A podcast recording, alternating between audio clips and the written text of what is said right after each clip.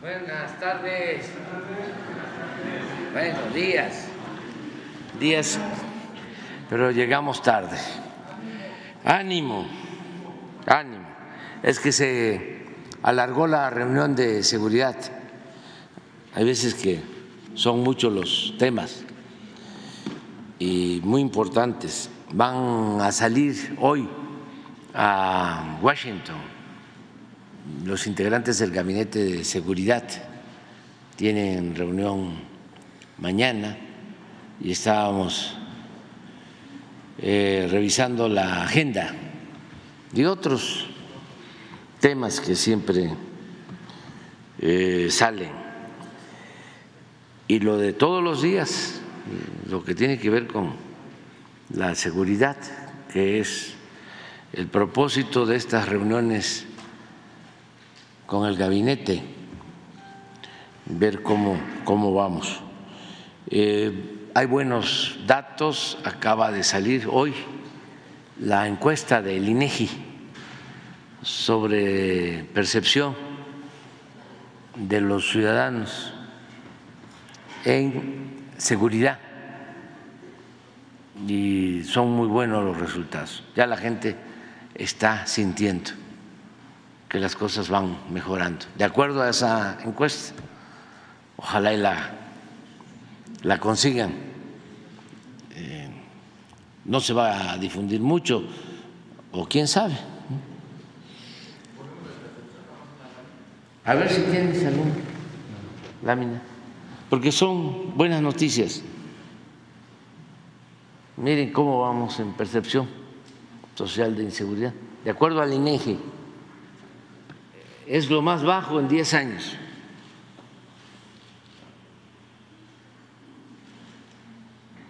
en percepción de inseguridad. Esto sale hoy.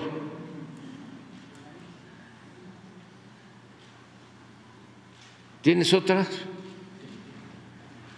Por ejemplo, lo de seguridad y lo de confianza en las, en las instituciones. Sí, la confianza. No son las únicas, no son. Sigue siendo, por ejemplo, eh, el bacheo de calles, de primer lugar, en problema para la gente de las ciudades es que es una encuesta que se hace trimestral en ciudades del país. Este es el desempeño de autoridades. Miren, Marina tiene una aceptación de 85.6 y el ejército tiene una aceptación de 83.5 y la Guardia Nacional 74.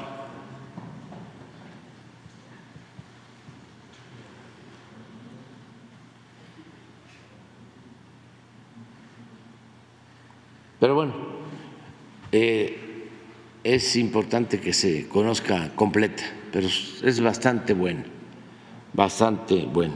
Y ya que estamos eh, con gráficas, antes de informe eh, licenciado Jorge Nuño sobre caminos. Vamos a, presumir la, la, la encuesta de los jueves de cómo andamos.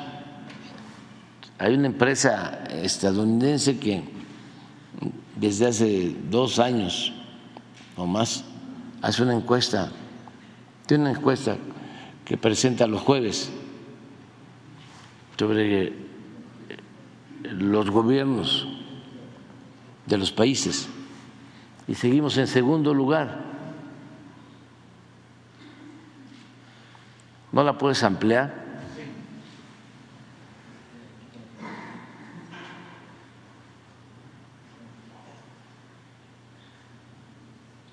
Sigue el primer ministro Modi arriba. y nosotros en segundo. Y están todos. No todos. Sí.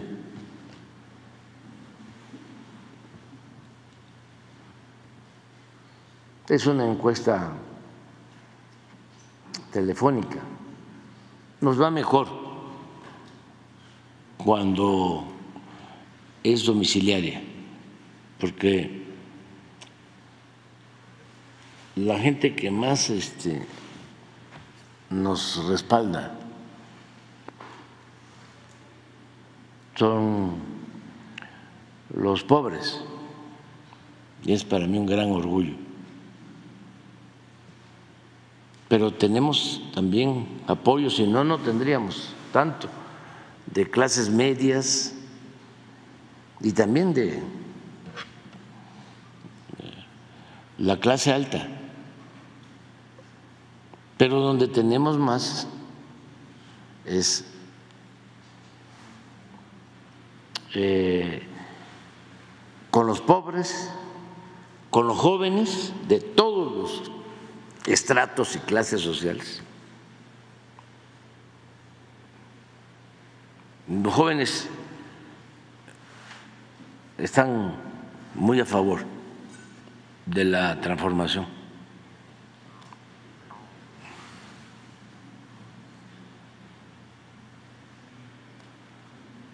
Bueno, y ahora vamos a presentarles lo que se está haciendo en materia de comunicación de carreteras con Jorge.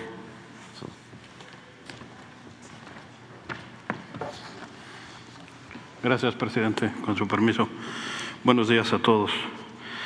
Eh, los esfuerzos que ha venido haciendo la Secretaría están dirigidos en concretar un plan de infraestructura que eh, nos fue trazado por el presidente con el objetivo de revertir el, desequilibrio socioeconómico regional a través de estas obras de conectividad carretera que detonan desarrollo económico y contribuyen a reducir las desigualdades en el territorio nacional.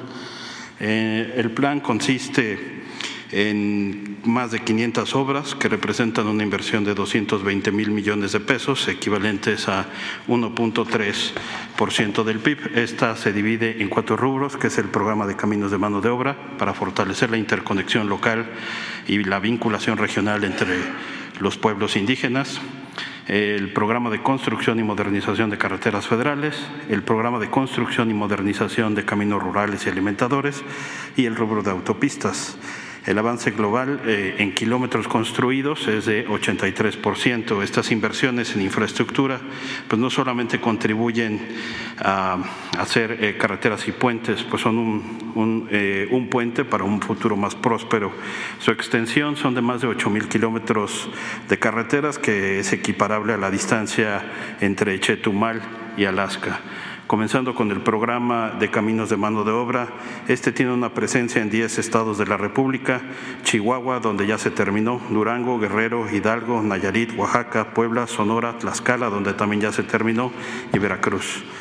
Este programa eh, dio inicio, eh, se dio inicio en el estado de Oaxaca, en donde se han transferido recursos a 236 localidades para fortalecer su interconexión, principalmente en los pueblos indígenas, proveyendo oportunidades laborales para mujeres y hombres que participan en su, eh, con su conocimiento y trabajo en la construcción de los caminos.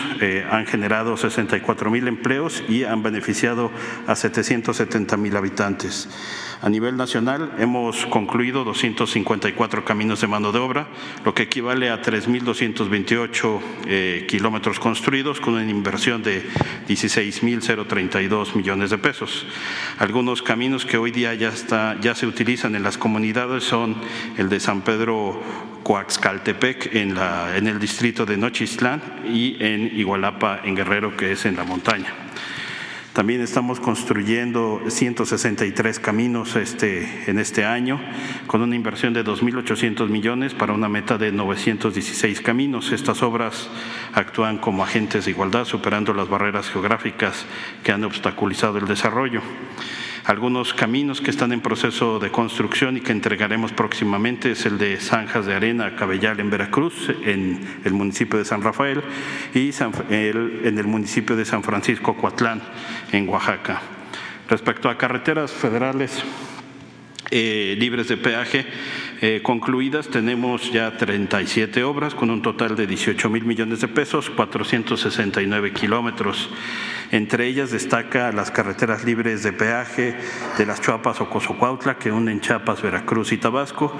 Ampliamos la carretera para facilitar la conexión de este corredor, reduciendo los tiempos de una hora a tan solo 15 minutos. En el tramo de San Andrés, Tuxtla, Catemaco y Cozolacaque, Jalti, Panacayucan, mejoramos la interconexión del corredor interoceánico para conectar Oaxaca con Veracruz, facilitando el comercio tanto de los puertos de Coatzacoalcos como el de Salina Cruz. El traslado pasa de siete horas a tan solo dos horas.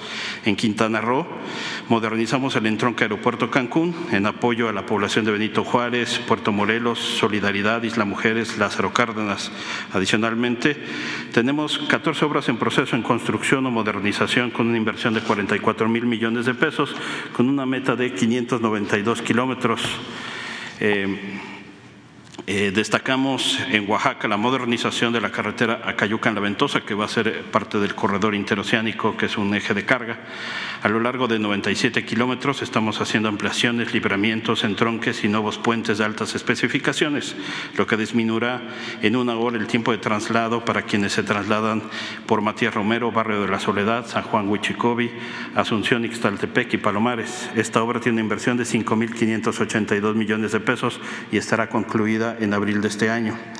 En Quintana Roo estamos concluyendo el puente, estamos construyendo el puente vehicular Nichupte, que va a reducir en 45 minutos el traslado a la zona del aeropuerto hacia hacia la zona hotelera, así como la avenida Chacmol, que es una, una conexión que estamos haciendo en la avenida Guayacán con la carretera federal 307 Reforma Agraria Puerto Juárez. Esto en beneficio de más de un millón de habitantes. Esta obra tiene una inversión de más de 7 mil millones de pesos y estará concluida antes de agosto de este año. En Hidalgo estamos construyendo eh, una carretera que es el tramo de Real del Monte en Tronquehuasca se construye, es un nuevo tramo de 9.8 kilómetros con cuatro carriles, incluye dos entronques a desnivel, seis viaductos, dos túneles y tres pasos vehiculares. Originalmente esta carretera iba a ser de cuota, esta administración se decidió llevarlo de libre de peaje.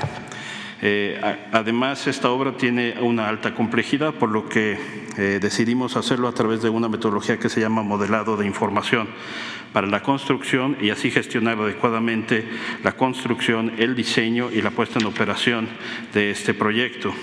La obra de Real del Monte Huasca Real del Monte en Tronquehuasca tiene una inversión de 5 mil millones de pesos y estará concluida antes de agosto, beneficiando a 42 mil habitantes de Mineral del Monte, Omitlán de Juárez, Huasca do Campo. Esta forma parte del eje eh, Pachuca-Huejutla.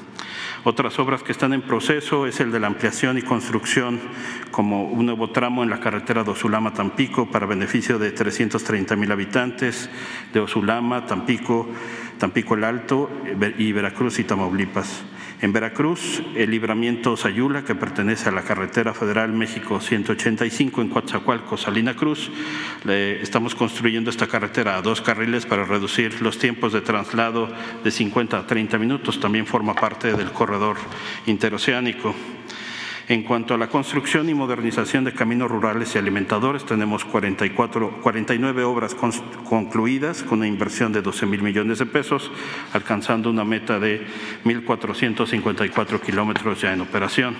Destacamos eh, obras que ya han entrado en operación como el Camino a la Yesca Guadalupe-Ocotán, en donde se mejoró la conectividad para un millón de habitantes, reduciendo el tiempo de traslado de dos horas a tan solo 15 eh, minutos. Concluimos el puente Quintín Arauz, ubicado en Centla, Tabasco, en beneficio de dos mil habitantes que solían atravesar el río Sumacinta a través de una panga, ahora lo hacen eh, a, a través de este puente en tan solo 20 minutos. También entregamos el camino Los Herreras Tamazula en Durango con una longitud de casi 300 kilómetros que beneficia a más de 5 mil habitantes de Canelas y Tamazula, el camino Agua Prieta Bavispe de 135 kilómetros de longitud en Sonora en la frontera con Estados Unidos y para beneficio de más de 80 mil habitantes de Agua Prieta Bavispe y localidades aledañas al reducir de cuatro a una hora y media el tiempo de estos trayectos. Eh, en, febrero estaremos entregando la construcción y conservación del eje eh, de la montaña que es de Tlapa Marquelia, ubicado en Tlapa de Comonfort, Jalpatláhuac, Copanatoyac, eh, Malinaltepec, Iliatenco, San Luis Acatlán, Marquelia y todo ello en Guerrero. Esta obra mejorará la conexión de casi 200 mil habitantes y tiene una inversión de 619 mil millones de pesos.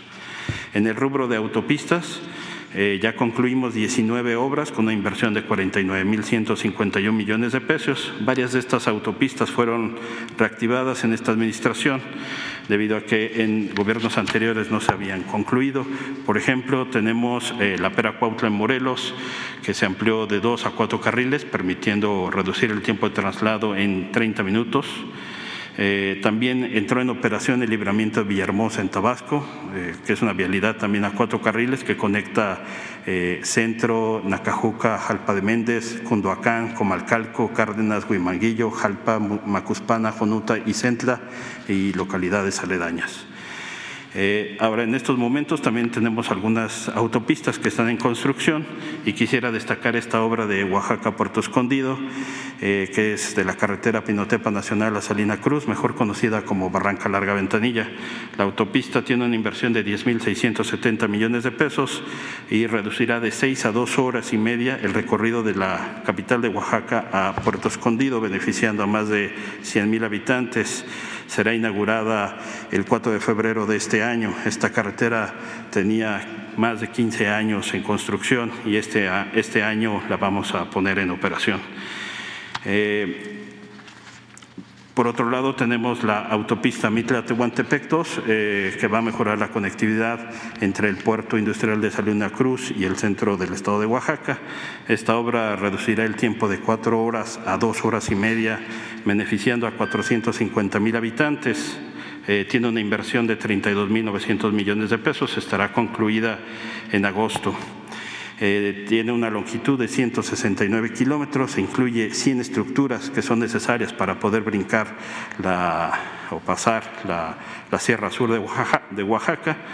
Eh, y eh, no solamente en esto, esta obra no solamente representa algunos ahorros en tiempo y recursos, sino también es un renovado impulso al desarrollo del sureste, pues no solamente se conectará a Oaxaca, sino también todo un corredor desde Chiapas hacia el centro de Oaxaca.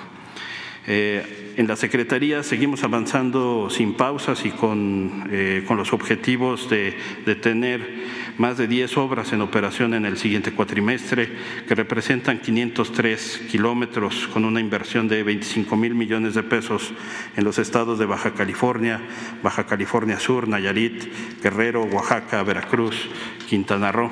Eh, todas estas obras eh, son unas obras que tienen un enfoque social, como nos los ha indicado el presidente, reducen el tiempo de traslado de las personas, mejoran oportunidades para todos desde el norte y hasta el sur del país. Muchísimas gracias, presidente, por su confianza y por permitirle a la Secretaría formar parte de esta gran transformación. Muchas gracias, presidente.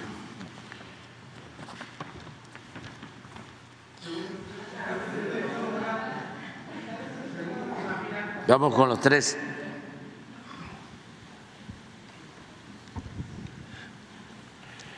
Le seguimos. Buenos días, señor presidente. Eduardo Esquivel Ancona, SDP Noticias. Mi primera pregunta es mm, que le, su opinión acerca del comentario de la comisionada federal de competencia económica este, la comisionada Andrea Marván que va a revisar con lupa la transferencia de las 12 centrales eh, de ciclo combinado y, la eólica que hizo Iberdrola a la Comisión Federal de Electricidad, que bueno, por la concentración y este y no solo eso este que le, lo va a poner en lupa porque por el, las empresas dominantes a mí se me hace muy raro porque pues si alguien dominaba la era Iberdrola y eh, con Ener, eh, no, este, eh, Naturgy, las dos españolas dominaban el, mercado eléctrico mexicano, la, entonces, inclusive mucho más que la Comisión Federal de Electricidad y que también va a revisar las condiciones de competencia de Mexicana de Aviación la nueva línea aérea. Pues, se me hace muy raro porque nunca ha dicho nada de la concentración que hay en el, pan, en el mercado del pan de caja o del cemento, de muchas. Entonces, eso nunca lo ven. Están viendo nomás esto. Pues este, nosotros también estamos revisando con lupa lo que hacen estos organismos al grado que voy a proponer en el paquete de iniciativas de reforma que desaparezcan estos organismos que crearon para proteger a particulares y afectar el interés público. ¿Qué es lo que sucedió? durante el periodo neoliberal. Entregaron los bienes del pueblo, de la nación, a particulares. Hubo una privatización que solo tenía como antecedente en la historia lo que llevó a cabo Porfirio Díaz, que entregó el petróleo, las minas, las tierras, el agua, los ferrocarriles, los bancos a los extranjeros. Ese es el antecedente. Por eso fue la revolución, porque todos los beneficios se concentraron en una minoría y se esclavizó al pueblo de México. Si no hubiese eh, no se hubiese aplicado esa política, no hubiese habido revolución. Entonces, con el movimiento revolucionario se toma en cuenta a los campesinos, a los obreros, a la mayoría de los mexicanos. Pasa el tiempo y se van olvidando los postulados revolucionarios. y se regresa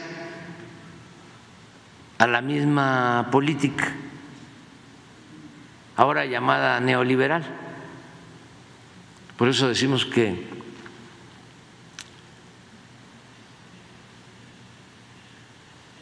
en el caso de México es neoporfirismo, es regresar. ¿Y qué hacen? Lo mismo. Entregan los ferrocarriles, entregan las minas, querían entregar todo el petróleo, la industria eléctrica, las tierras, desaparecieron elegido, reformaron el artículo 27 de la Constitución, entregaron los bancos, las empresas públicas. Pero no solo eso. Modificaron todo el marco legal porque tenían que legalizar ese despojo, ese traslado de bienes públicos y de la nación a particulares. Entonces, hicieron todas las reformas que necesitaban a la Constitución. Por eso, aunque ya hemos hecho algunas, voy a presentar nuevas reformas para eh, modificar artículos que se aprobaron en contra de el interés de los mexicanos. Reformas que se hicieron en el periodo neoliberal en los últimos 36 años para favorecer solo a particulares. Pero no quedó en eso nada más. Crearon su gobierno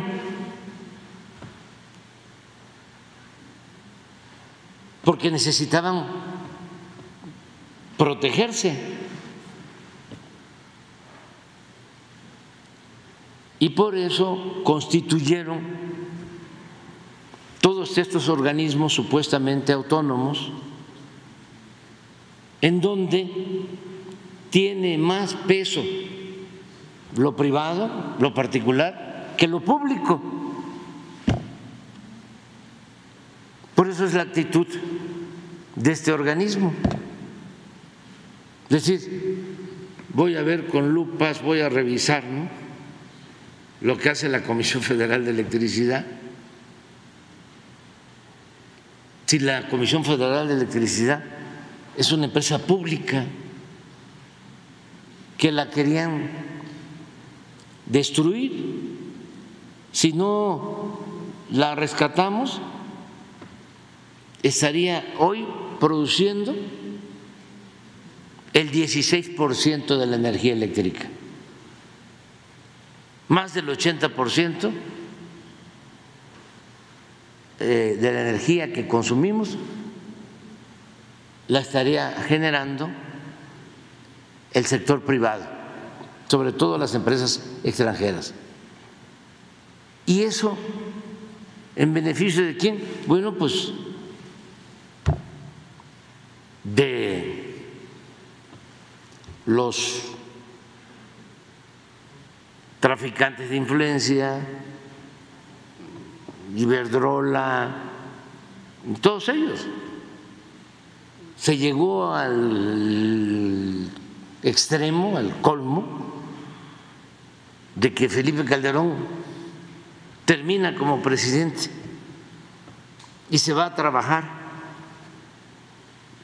de consejero a Iberdrola, una empresa española que tiene esa costumbre de que los políticos europeos, políticos de España, no solo del Partido Popular, también del Partido Socialista Obrero Español, del PSOE, se convierten en funcionarios Entonces era el dominio de las empresas extranjeras.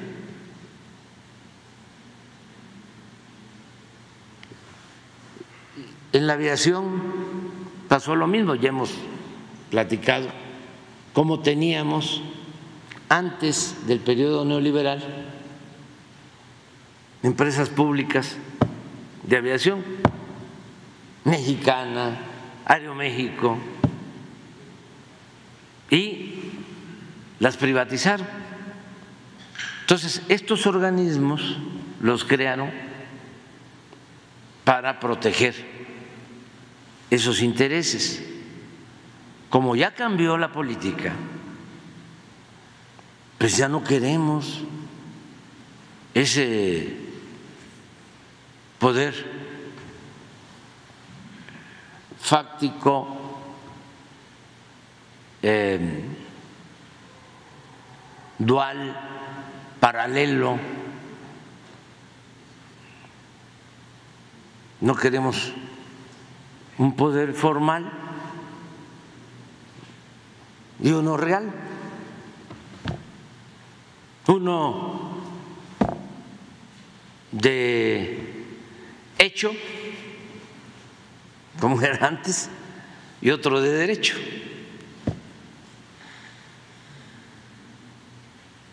Ya no. Entonces, en la reforma que estoy planteando, estoy proponiendo que desaparezcan todos estos organismos, porque todo fue una farsa y utilizaron como excusa de que no debían haber monopolios, que cómo iba a existir Pemex, que Pemex tenía que tener el mismo trato que Shell o que ExxonMobil, que las empresas extranjeras. Bueno, ¿y nuestra historia? ¿Dónde quedó? La lucha del pueblo de México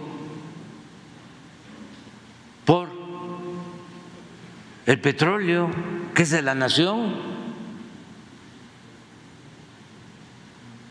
Y lo mismo en el caso de la Comisión Federal de Electricidad.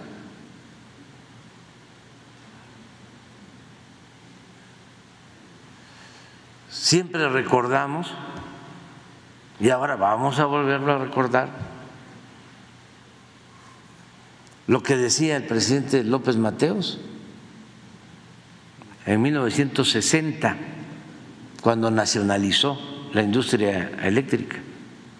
Pon la carta,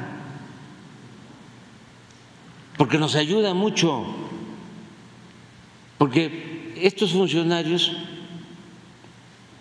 incluso hasta por la edad, porque son jóvenes la mayoría, están formados durante el periodo neoliberal. Porque sí, fueron muchos años, 36 años.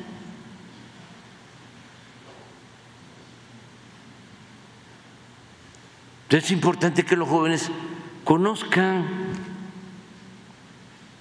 que eh, México tiene una historia de lucha por la libertad, por la justicia, por la democracia, por su soberanía,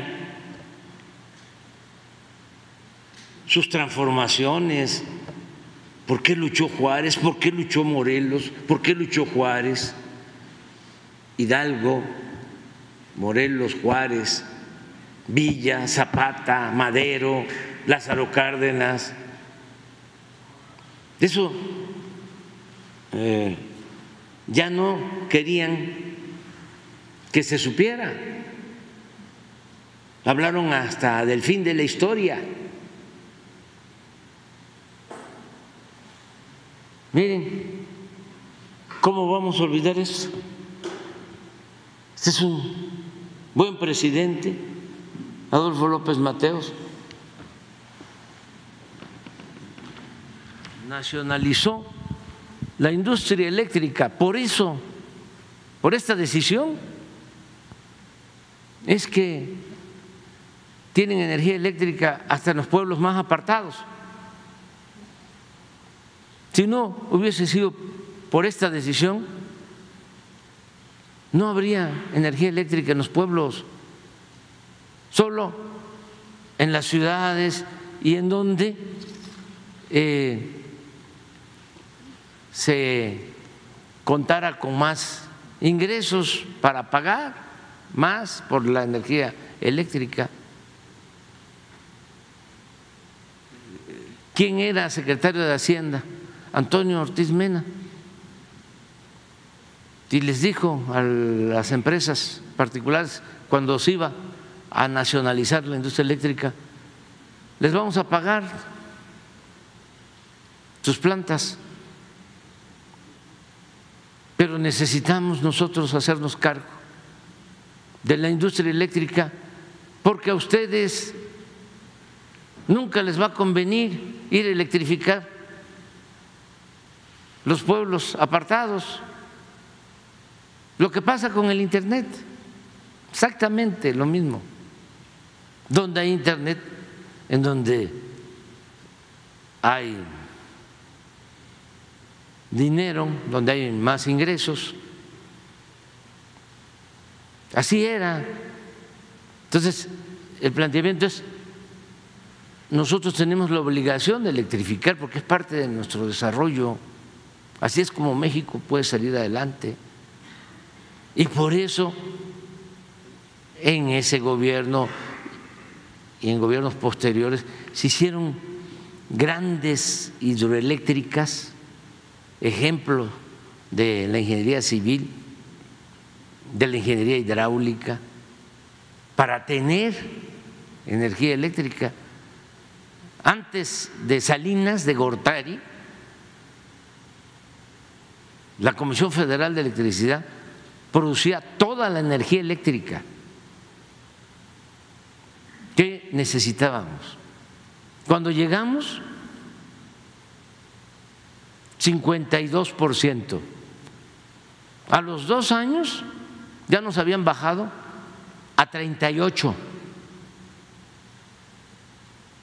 Y luchando contra todas estas reformas y jueces y todo el Poder Judicial y estos organismos autónomos, invirtiendo, como lo estamos haciendo, creando plantas nuevas.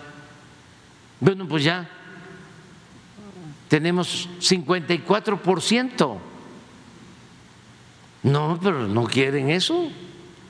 Quieren que desaparezca la Comisión Federal de Electricidad para que ellos puedan establecer, imponer las tarifas, como pasa en España, como pasa en otras partes, en donde el precio de la luz es carísimo.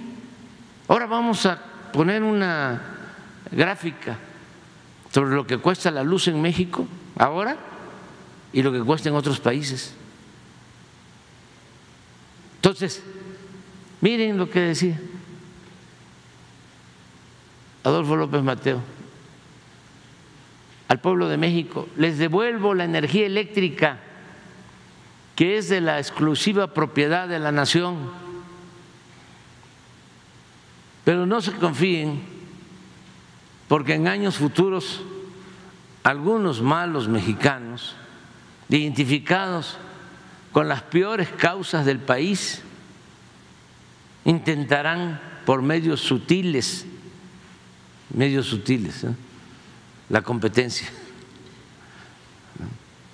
Este, esgrimir de que es un monopolio la Comisión Federal de Electricidad. Por medios sutiles, entregar de nuevo el petróleo y nuestros recursos a los inversionistas extranjeros. Ni un paso atrás fue la consigna de don Lázaro Cárdenas del Río al nacionalizar nuestro petróleo. Hoy le tocó, por fortuna, a la energía eléctrica.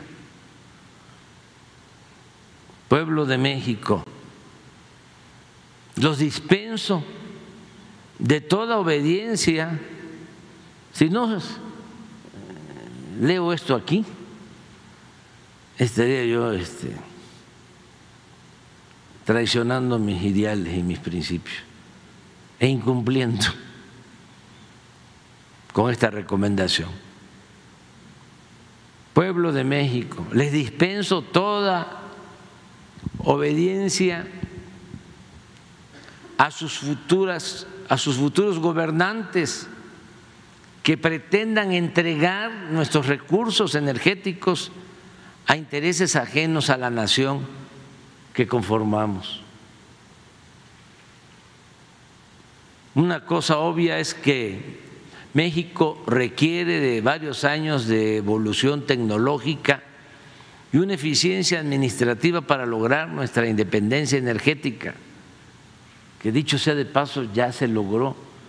¿Dónde hay trabajadores electricistas? ¿En qué país?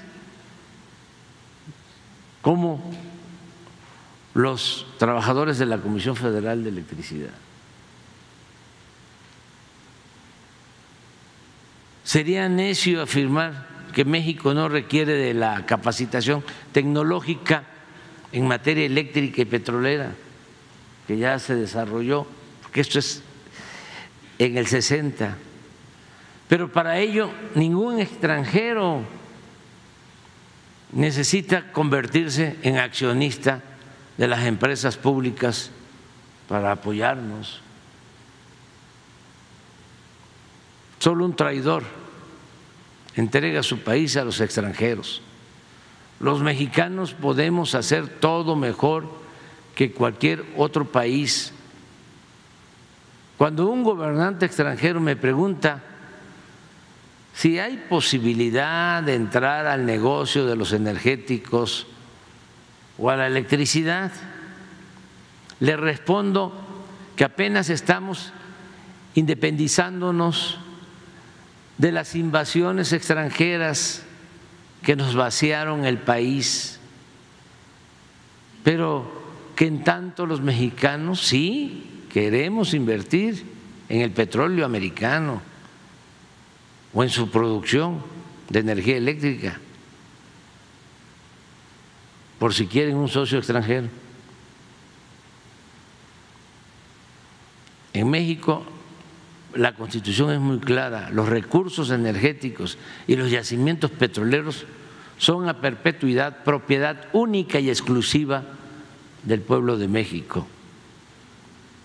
El resto de las especulaciones al respecto son traición a la patria. Industrializar el país no implica una subasta pública de nuestros recursos naturales, ni la entrega indiscriminada del patrimonio de la patria. Esto es lo que está en el fondo, esta es nuestra diferencia con los tecnócratas neoliberales corruptos o empleados al servicio de la oligarquía que se sentían los dueños de México, porque el pueblo no contaba, por eso lo público se fue haciendo a un lado y empezó a predominar lo particular. Entonces, somos distintos. Ahora van a haber elecciones. El pueblo va a decidir. ¿Quieren que siga el modelo neoliberal? Neoporfirista, adelante, porque somos un país democrático. ¿Quieren que continúe la transformación para que el interés general, el interés público se ponga por delante del interés personal o individual? Eso es lo que está en el debate. Entonces, por eso es la actitud. Y como tú mismo lo planteas, ¿se meten con los monopolios del cemento? No. ¿Se meten con los monopolios de las comunicaciones? No. ¿Se meten con el monopolio de los bancos? No, ahí no hay agentes, como ellos llaman, sí, preponderantes. Nada más es mexicana que apenas está emprendiendo el vuelo y ya quieren, ¿no? Eh,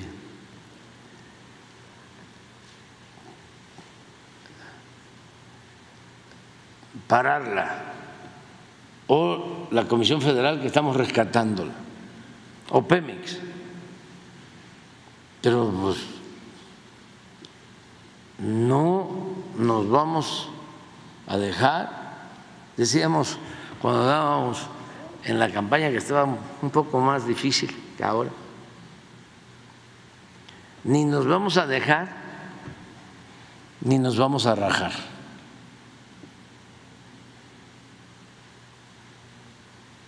Entonces, vamos adelante.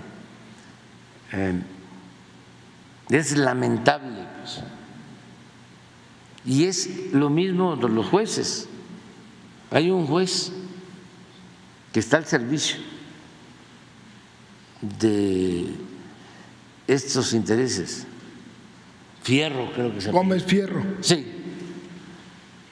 Todo, todo, todo. Y lo peor es que se les paga y muy bien con dinero de todo el pueblo. Y están ocupando los cargos para defender intereses particulares que afectan los intereses de la mayoría de los mexicanos.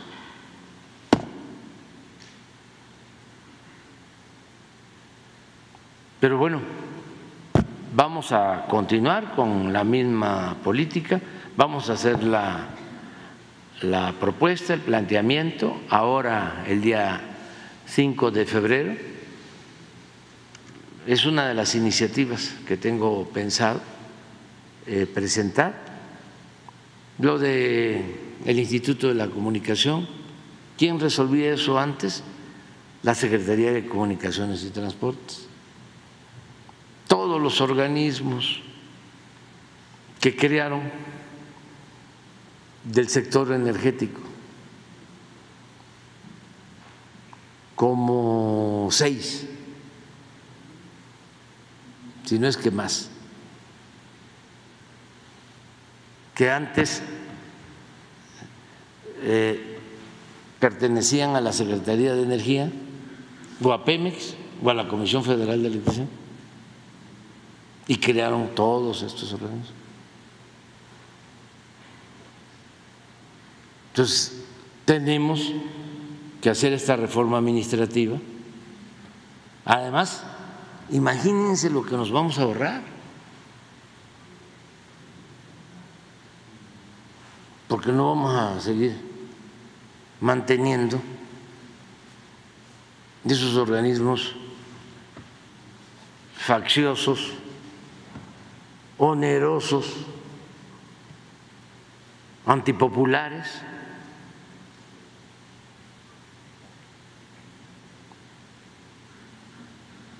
O seguimos este, manteniendo al Instituto de la Transparencia. ¿Ya vieron para qué sirve el Instituto de la Transparencia? A ver, ¿por qué no pones ahí lo del acuerdo que tuvieron en Coahuila? Este, aparte de los baños públicos y este, las notarías, sí, las rectorías, pero notarías, pero ¿dónde está lo de los?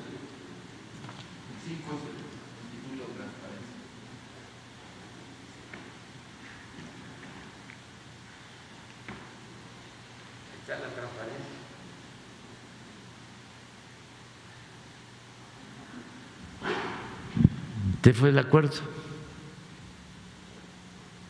Se unieron y eh, a cambio de que el PAN apoyara al PRI en Coahuila, el PRI le iba a dar todo esto al PAN. Distritos locales, secretarías, 20% de las subsecretarías, organismos descentralizados, desconcentrados, direcciones, el subsistema de educación, el Instituto de la Transparencia, al PAN. Esto es lo que pasa a nivel nacional. Los que están en el Instituto de la Transparencia, todos son de esta afiliación. conservadora. La mayoría, todos. Y fíjense los niveles de cinismo y la hipocresía. Transparencia, aquí solicitan, eh, ya lo he dicho en otras ocasiones, que les informemos qué tipo de papel sanitario utiliza el presidente. Se los puedo probar.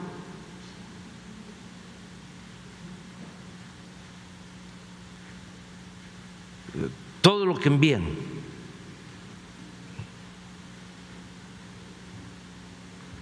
Y ellos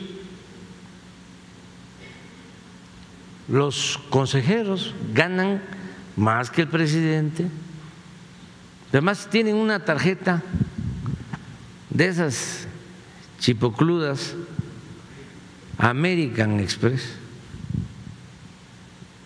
los más importantes, y usan esa tarjeta que es... Eh, pública que se paga con el presupuesto de todos para ir a bares.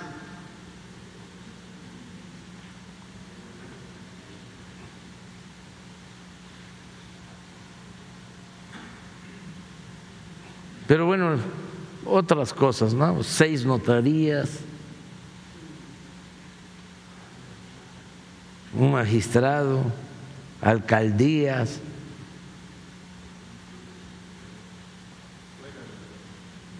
¿Las universidades dónde están?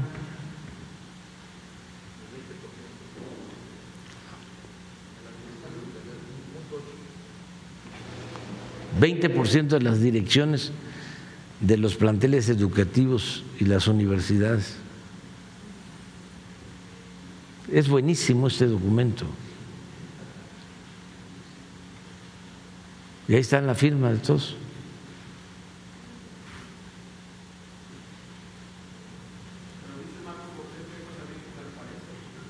Sí, claro, totalmente. ¿Es transparencia? En, una segunda pregunta, señor presidente, he estado platicando con las gentes del Zapotillo, de la presa del Zapotillo, Palmarejo, la gente de ahí. Ellos están muy agradecidos con pues.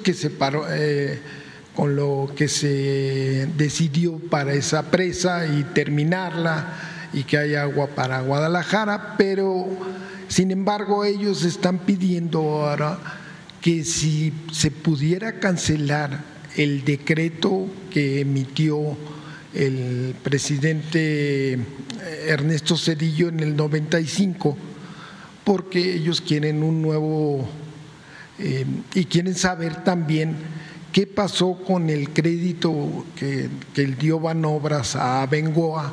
Porque la idea original no es solo llevar hasta inundar los pueblos, sino hacer un acueducto de 40 kilómetros a León para llevar agua, cuando no el cauce del río Verde no alcanzaba para eso.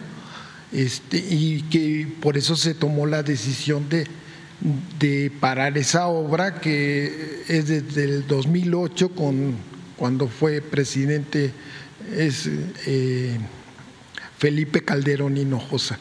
Entonces ellos quieren saber, porque hay una demanda de Abengoa, eh, fue, la concesión se la dieron a una empresa española que se llama Abengoa y, pues nomás en, en 15 años no construyó nada, construyó dos kilómetros de 40 este, y tuvo, ya no está pagando el crédito que le dio Banobras, este, inclusive, y está demandando a, la Conagua, esta empresa. Entonces ellos quieren saber eh, si se puede hacer un nuevo decreto que cancelen el del 95 porque pues es una casa nueva. Eh, eh, ellos lo dicen así. Entonces, pues, quieren Sí, una... sí. Hay este, todavía eh, juicios sobre esto. Fue un exceso. eh,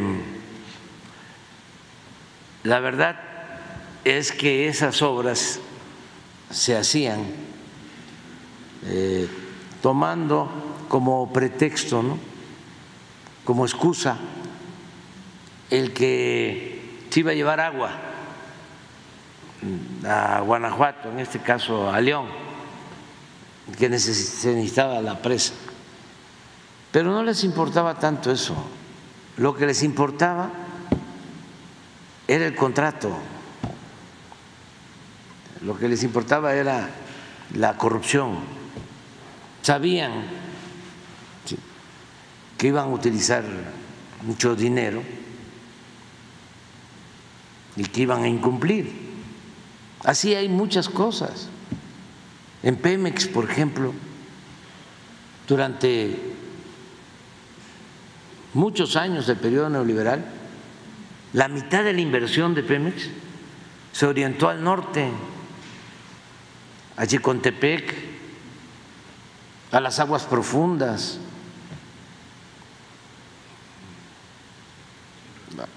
allá eh, a la cuenca de Burgos, porque supuestamente iban a sacar petróleo y gas. Y no, eh, extraía más gas y más petróleo Pemex eh, antes de que privatizaran que lo que extrajo de gas Repsol y todas estas empresas extranjeras, españolas y otras. Pero ¿les importaba sacar el petróleo? ¿Les importaba sacar el gas? No. Lo que les importaba eran los contratos. No sacaban petróleo, no sacaban gas. Además, ¿cómo no iban a saber que el petróleo está en el sureste y en tierra y en aguas someras?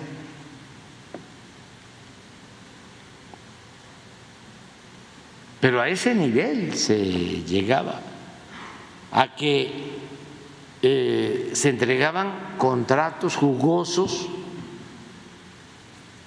para las empresas, eran buenos negocios para las empresas y malos negocios para la hacienda pública. Entonces esa presa pues eh, no iba a tener futuro, no iba a llegar el agua a, a León, eso lo usaron como un parapeto, una pantalla. Más, ¿cómo se proyecta una obra?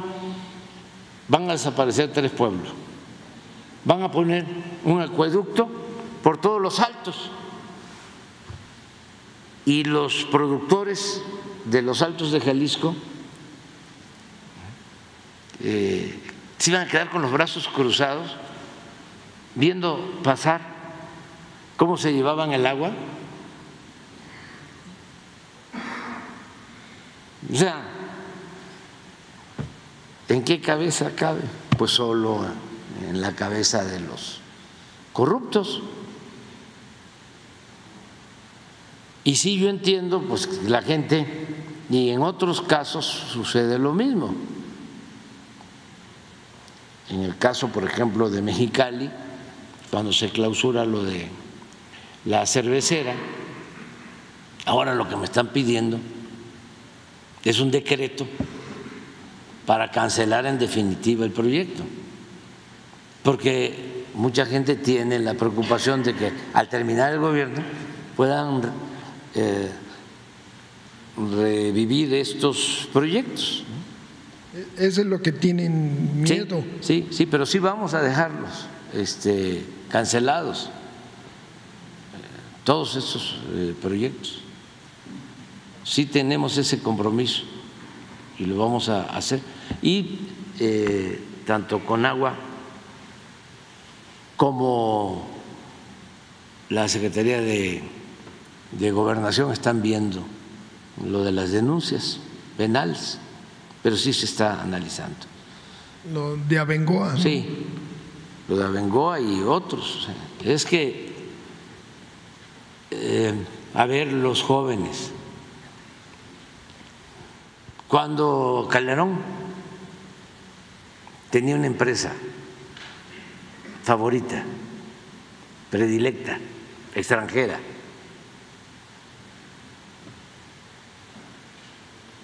era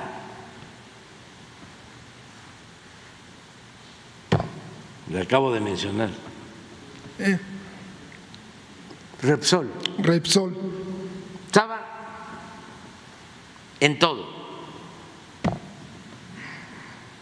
Llegaron a firmar en la Secretaría de Gobernación, cuando estaba el finado que falleció en un accidente, secretario de Gobernación, Muriño. Juan Camilo Molina. esa empresa firmó un contrato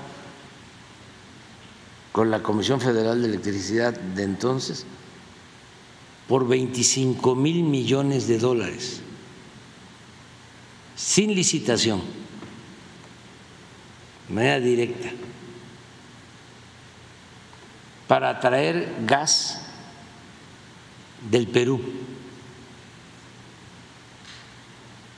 Y cuando entregaron el contrato, ya eh, se sabía, o sea, antes de que se firmara el contrato, los de Repsol fueron al Perú a decir que ya tenían el visto bueno del gobierno mexicano. y firmaron. A Repsol le dieron lo de la cuenca de Burgos, bajo el supuesto de que iban a extraer más gas. Se llevaron muchísimo dinero del contrato y de repente lo cancelaron y no se extrajo más gas. Lo mismo este gas del Perú. Se canceló el contrato. Y no les afectó en nada. Pemex tenía acciones El 9%. en Repsol, no tenía asiento en el. no, No, no los dejaban nada. y vendió las acciones. Nada más que si valían un peso, se las vendió en 20 centavos.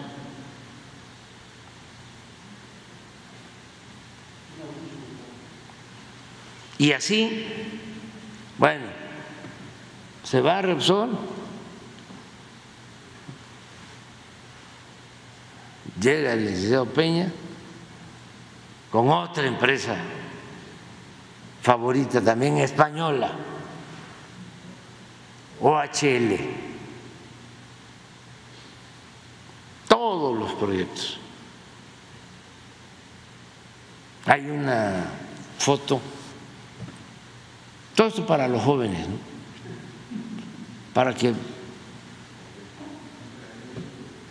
no hay que odiar, pero no olvidar. Eso que dicen, ni perdón, ni olvido.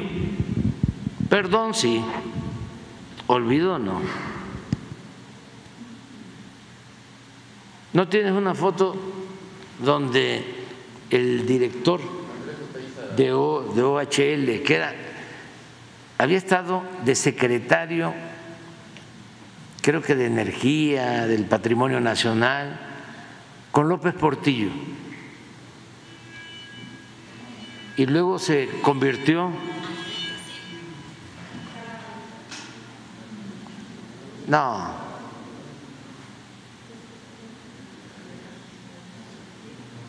no se escucha muy poco sí moderado cuánto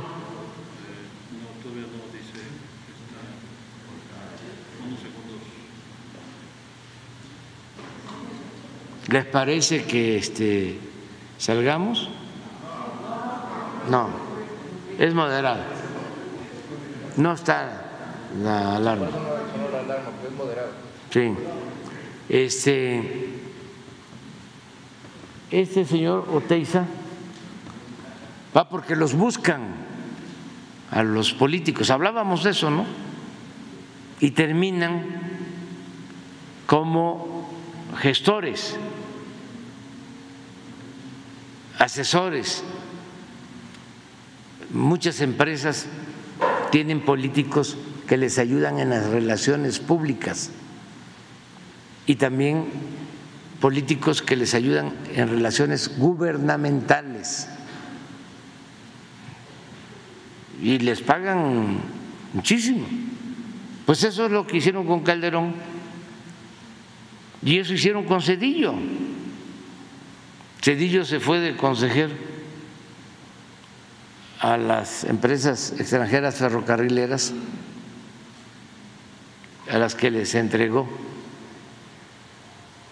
los trenes de carga del país, las vías férreas.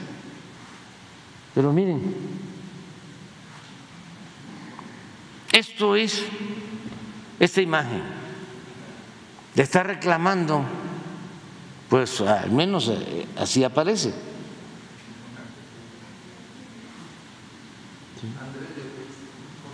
José de Andrés de Oteiza fue secretario del gobierno de López Portillo. ¿Mande? Sí, cuando era patrimonio nacional, ¿no? Y empresas paraestatales, con López Portillo y luego lo contrata OHL de España y él era el gerente,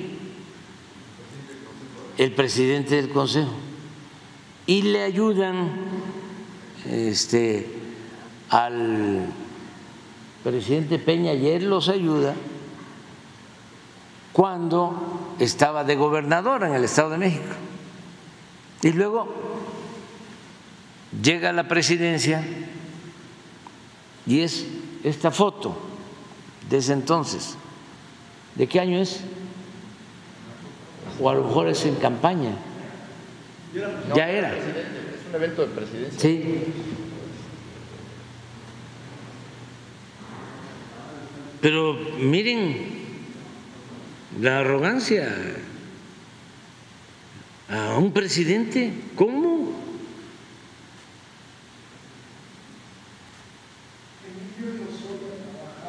Ah, exactamente. Emilio Lozoya, que fue después director de Pemex,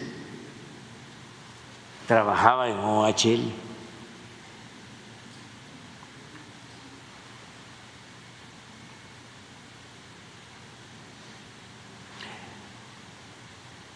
Entonces, para los jóvenes, recordar que el presidente Juárez separó el poder civil del poder eclesiástico,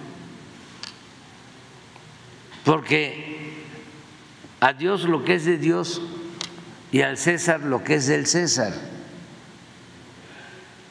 Eso lo llevó a cabo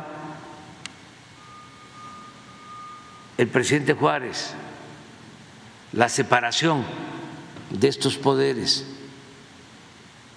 con las reformas liberales.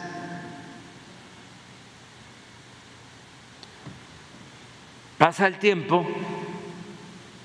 como todo,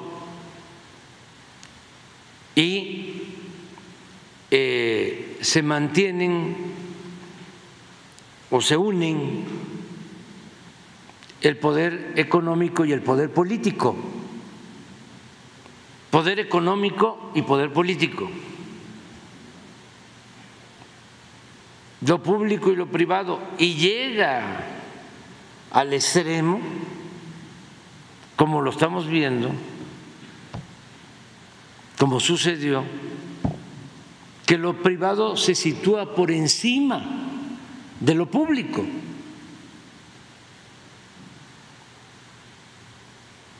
Primero se alimentan y se nutren mutuamente. Y luego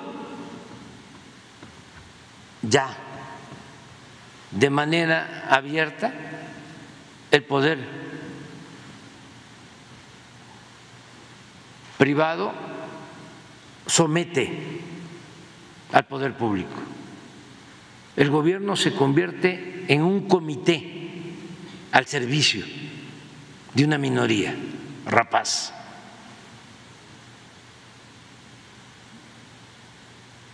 Por eso un migrante en San Quintín, en la campaña, me dice, vamos a ganar, pero no olvide que así como el presidente Juárez separó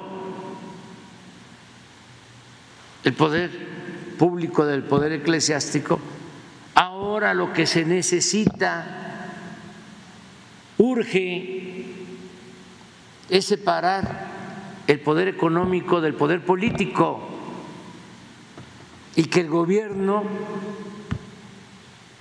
represente a todos, a ricos y a pobres, y que sea independiente, que no esté subordinado, sometido. Y eso en esencia es la democracia porque lo otro es oligarquía, es el poder de una minoría. Entonces, ¿qué pasaba? Eh, eran las empresas y los influyentes los que dominaban entonces, eso no era sano para nuestra república, para nadie. Hablaba yo de don Antonio Ortiz Mena y en sus memorias menciona de que era necesario, imprescindible, la participación de las empresas y que se facilitara en México la posibilidad de que las empresas hicieran negocios lícitos, pero agregaba, procurando que obtengan utilidades razonables, que no atraquen.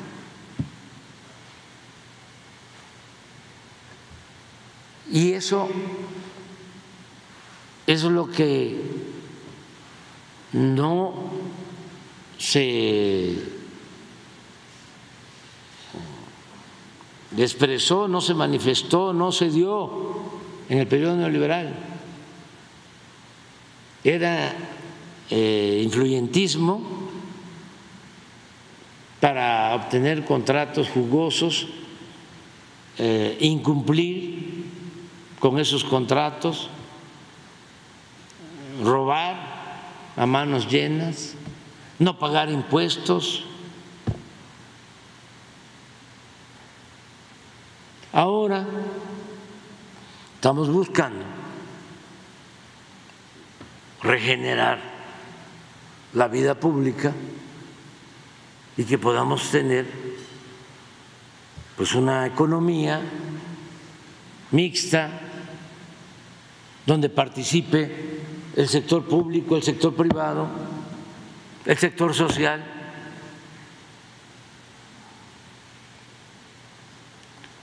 con reglas claras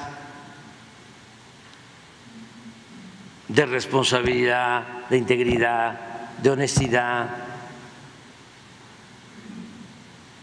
Hay muchas empresas que están trabajando con nosotros, muchas.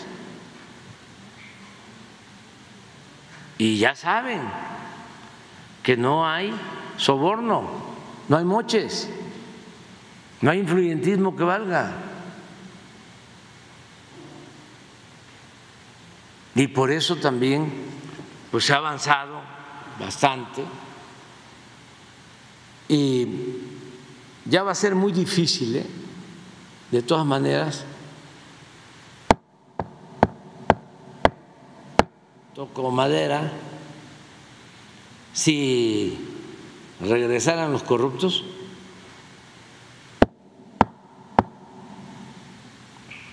cruz, cruz, cruz, que se vaya el demonio y que venga Jesús.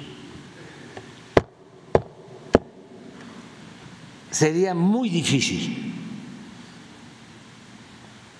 que la gente soportara todo lo que significó el saqueo y la política de pillaje que prevaleció en los últimos 36 años. Ya sería muy, muy, muy muy difícil. Esto ya cambió. Esto es otra cosa. Y ya cambió la mentalidad del pueblo. Y eso es lo más importante. Siempre lo digo.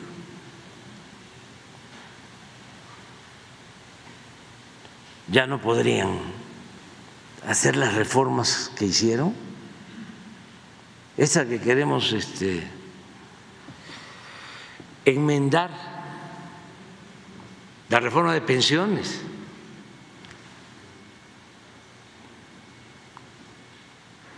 Pero ¿cómo?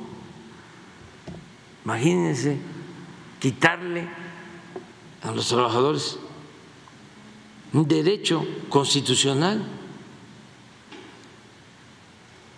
Es un derecho que está en el artículo 123, derecho a una pensión ni rebajarla, porque ni modo que no sabían, no siempre hablan de que son muy buenos técnicos y que saben hacer corridas financieras y proyecciones y tienen muy buenos actuarios. Bueno, ahora que estamos hablando de que vamos nosotros a garantizar que los que se jubilen reciban su salario. Están diciendo que eso es imposible y hablan de proyecciones.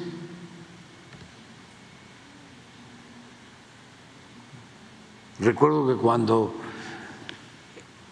era jefe de gobierno y decidimos entregar la pensión a los adultos mayores aquí en la ciudad, lo mismo, salieron los técnicos.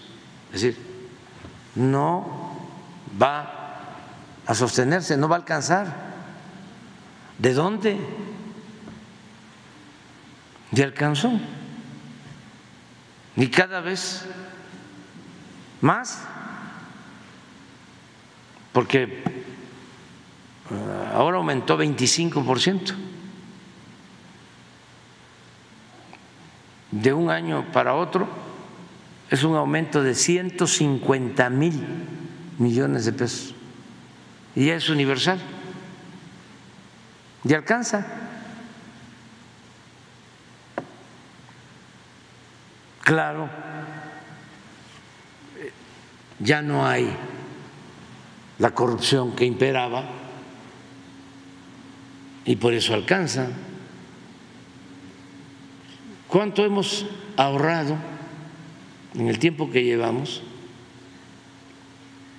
por no permitir el huachicol? Ya llevamos más de 300 mil millones ahorrado. ¿Cuánto les dije que aumentó la pensión? 150 mil.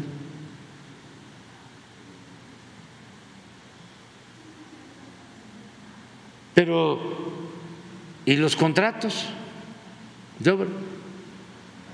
¿Qué hubiese pasado si seguimos con el proyecto del aeropuerto de Texcoco? Aún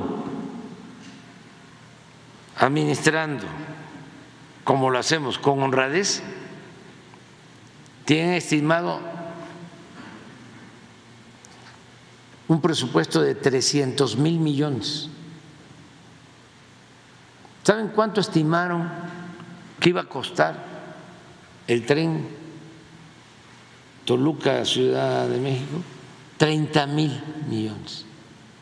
Y cuando llegamos ya habían ejercido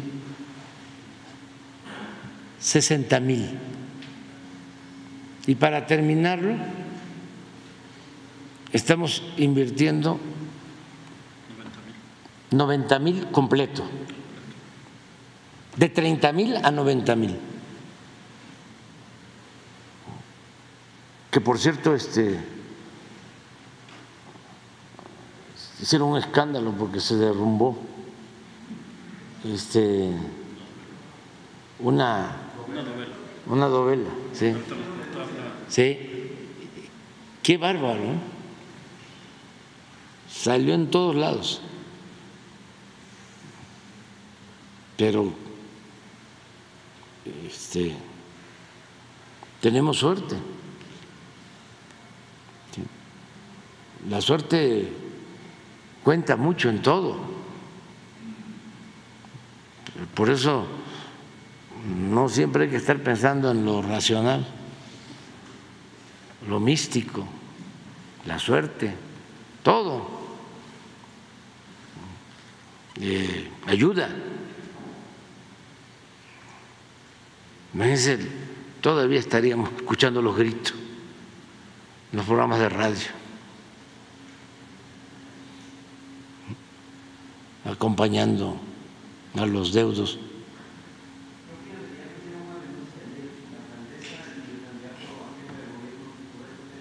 Pues es lo mismo, es que estamos en campaña y pues todo, todo, todo, todo, todo, todo.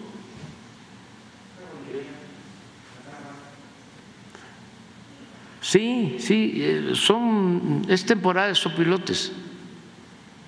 Es buenísimo el libro de Paco Ignacio, se llama así, temporada de sopilotes se los recomiendo. Sí, eh, describe eh, toda la oposición que se fue eh, gestando en contra del presidente Madero hasta su asesinato. El papel de los militares porfiristas, de los legisladores, sobre todo de la prensa, de los intelectuales de entonces, del innombrable embajador de Estados Unidos en México, Wilson, ya lo nombré. El peor embajador que haya tenido Estados Unidos en México, el más intervencionista, el más prepotente, el de más malas entrañas.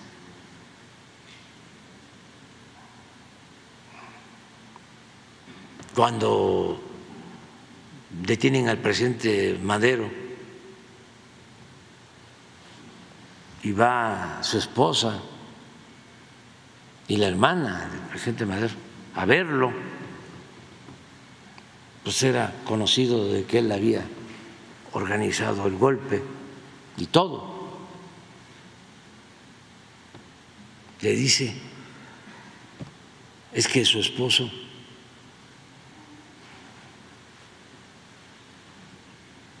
tiene la culpa porque no me hizo caso.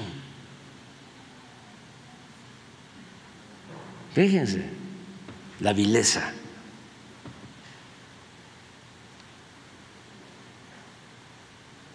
Entonces, eh, son eh, momentos ¿no? muy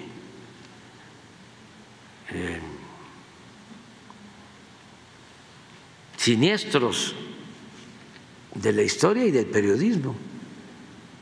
Y ahora hay algo parecido, no tanto, porque afortunadamente hay medios independientes y periodistas libres y las redes sociales, pero antes estaba muy duro, muy difícil. ¿No pones la portada del libro? El de Paco Ignacio para los jóvenes es buenísimo, se los recomiendo. Se habla de la decena trágica y la verdad fue la quincena trágica, porque tardó más, pero se le conoce como decena trágica. Cuenta todo eso, hasta las confesiones del asesino de Madero, de apellido Cárdenas, y desde luego la vida de Huerta. Hay que leerlo.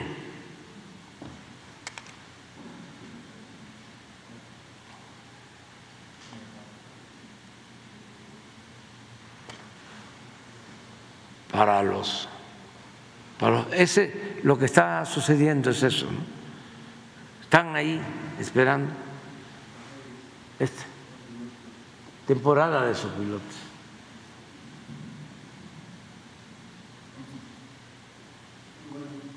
Muy bueno.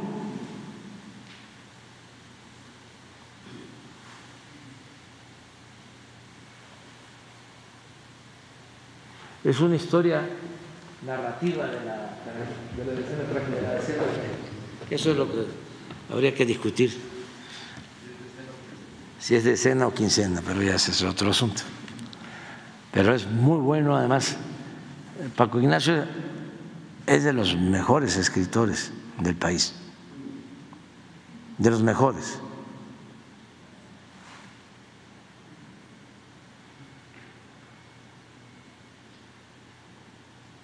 de Editorial Planeta.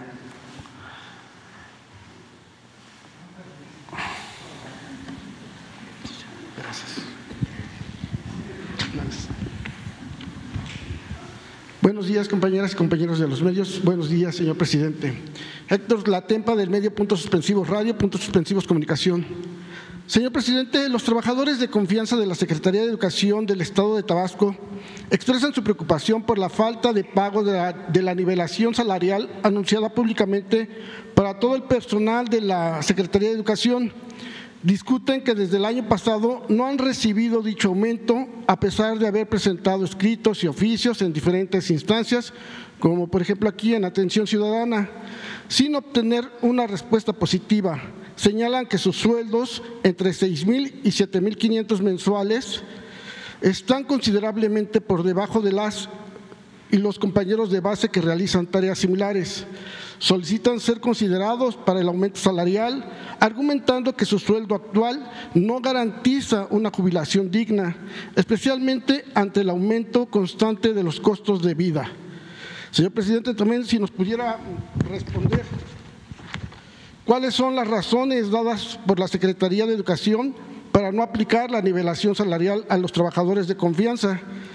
Eh, se sabe que existen precedentes de situaciones similares en otras dependencias gubernamentales, como los institutos de educación media superior, los IEMS, aquí en la Ciudad de México, eh, que por ejemplo ellos en el caso de docentes y área administrativo, entonces con base, no han recibido tampoco ningún aumento más que el que reciben anualmente, que es aproximadamente de un 3%. ¿Cuál es el proceso establecido para la revisión y aplicación de aumentos salariales en la Secretaría de Educación, ya sea local o del Estado?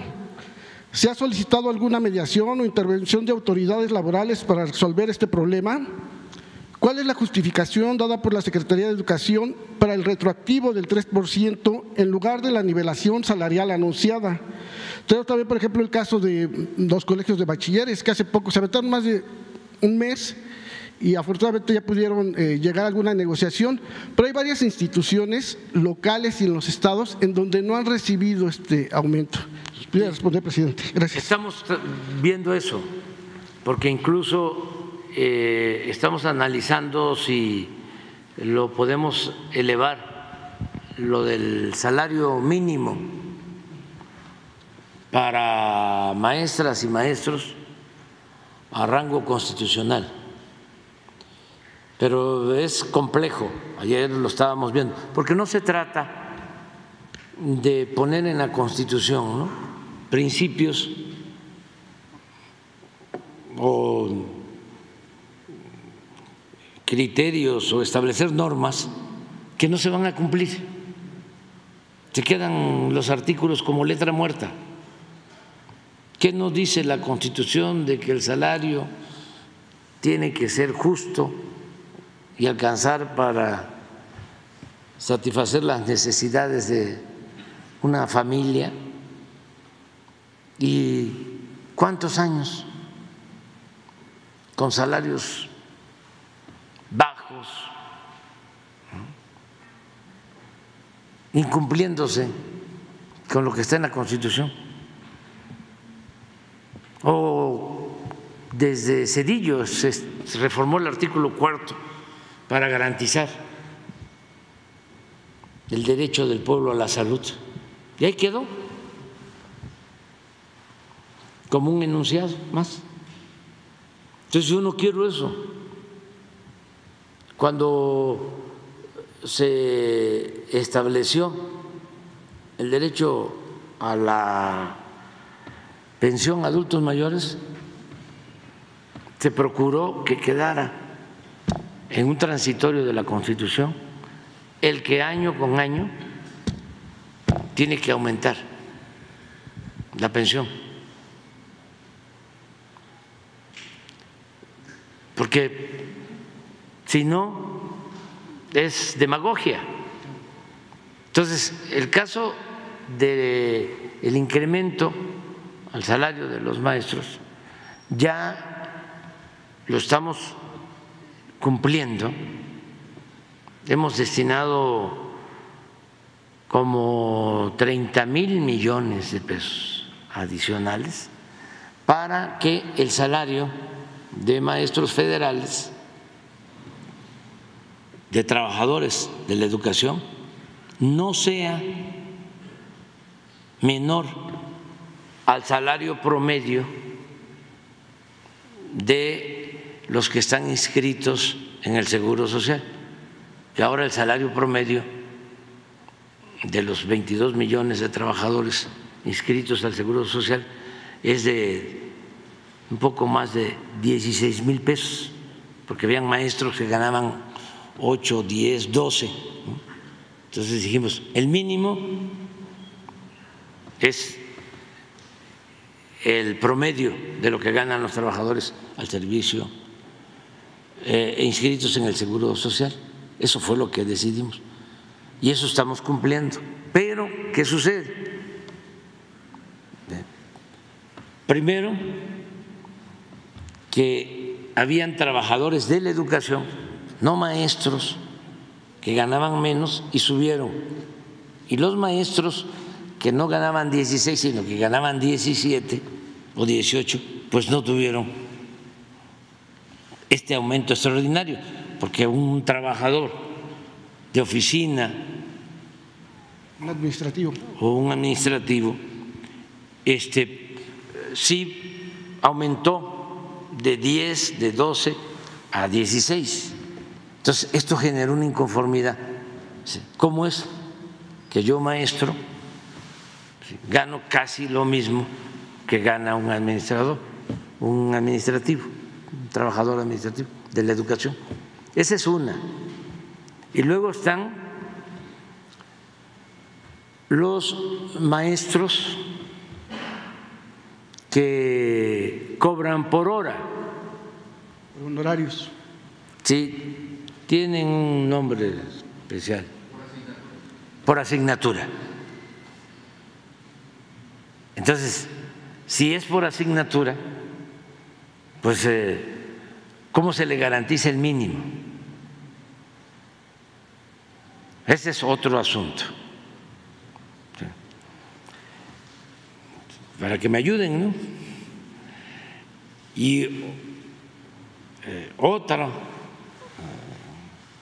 eh, asunto, otra cuestión que se tiene que resolver son los maestros estatales. Vamos a suponer que sí, es un maestro de tiempo completo. Estamos hablando también de educación pública, pero que eh, le pagan los gobiernos estatales. Si establecemos en la Constitución de que los maestros de tiempo completo de nivel básico o medio superior o superior, su mínimo va a ser el eh, equivalente a lo que gana un trabajador en promedio. ¿Qué pasa con los estatales? Porque van a decir los gobiernos estatales, ¿y de dónde voy a obtener lo que me va a hacer falta? O sea, estoy viendo eso y quiero hablar con los gobernadores y pedirle que pues que todos ayudemos. Este, hoy vamos a, tener reunión, eh, son, es otro tema, es salud, es internet y en algunos casos eh, ver con ellos lo de rehabilitación de edificios históricos, templos, todavía afectados por los temblores, eh, que ellos están ayudándonos para que antes de concluir nuestro gobierno queden reparadas eh, estas instalaciones, edificios, templos, que no quede nada pendiente del plan de eh, restauración. Y ahí podría tocar de una vez el tema de... Y sí les voy a hablar de este tema. ¿sí? A ver cómo lo hacemos, pero sí eh, eh, puedes poner lo de, lo de la gráfica de los ingresos de los trabajadores.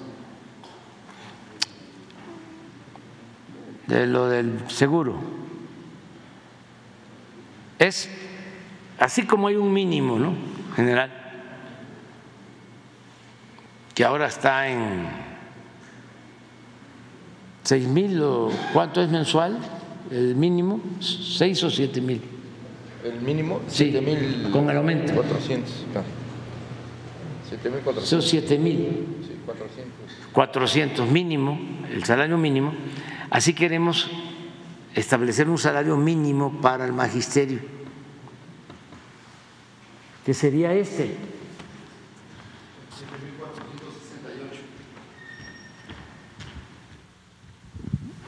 Este,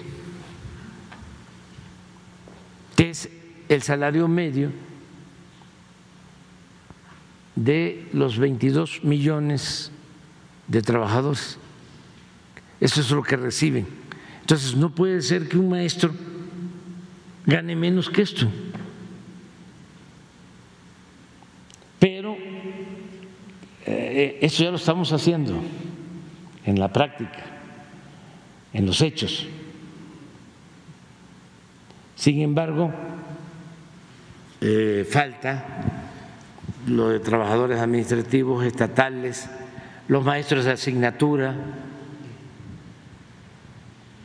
para que no es fácil eh, establecerlo como una reforma en el 27, en el 123. Ah, En el 27 se habla del salario digno, pero en el 123. Pero se tiene que cumplir. Y ya nos ha significado esto que estamos llevando a la práctica un incremento como de 40 mil millones, repito.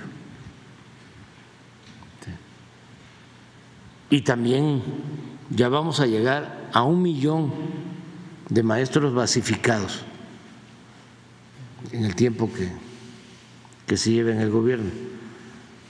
Y estamos muy satisfechos con el desempeño de maestras, de maestros en el país.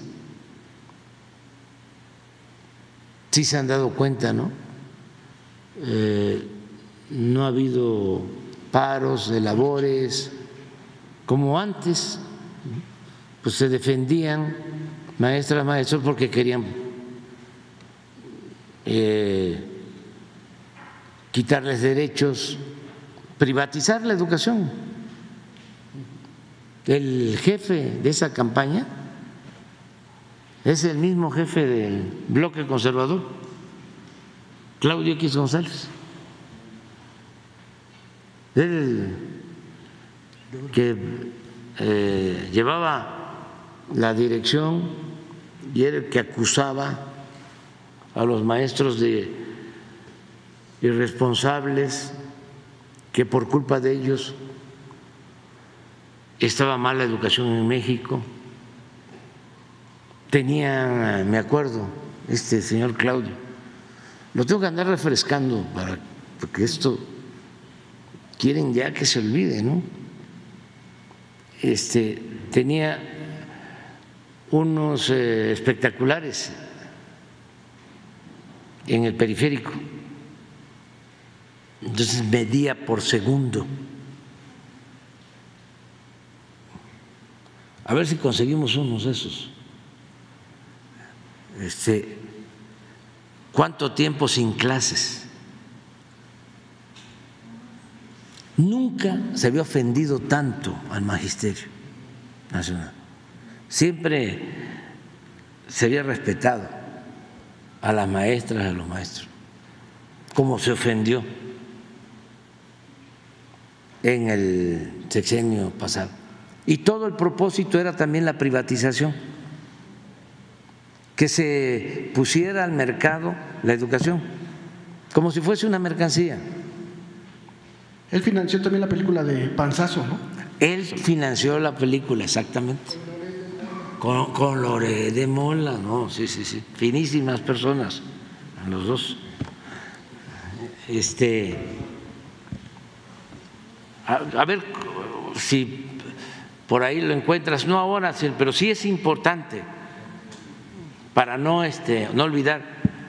Eh, este fue de los autores intelectuales de la acusación en contra del maestro Rubén Núñez, que lo acusaron, era un dirigente, ya falleció, lo acusaron de lavado de dinero. Maestro que yo conocí, honesto, recto, humilde. Imagínense eh, llegar a acusarlo de lavado de dinero para poderlo meter a la cárcel, en una cárcel de alta seguridad. Una campaña este, autoritaria.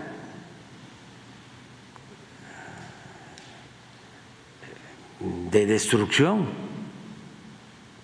Por eso ahora eh, no hemos tenido problema con los maestros, con, pues es eh, tratarlos como se merecen, respetarlos. Siempre eh, nuestra maestra, nuestros maestros, bueno, ¿quién no recuerda a uno, a dos de los maestros de primaria que tuvimos. Yo recuerdo a mi maestra de sexto, Guadalupe Antonio de la Cruz. Y es una historia, la maestra Guadalupe. Y sus hijas, eh, también maestras. Ya tiene tiempo que falleció la maestra. Y otro maestro, Joaquín González. Ese, aparte de que era maestro, nos daba cuarto, quinto.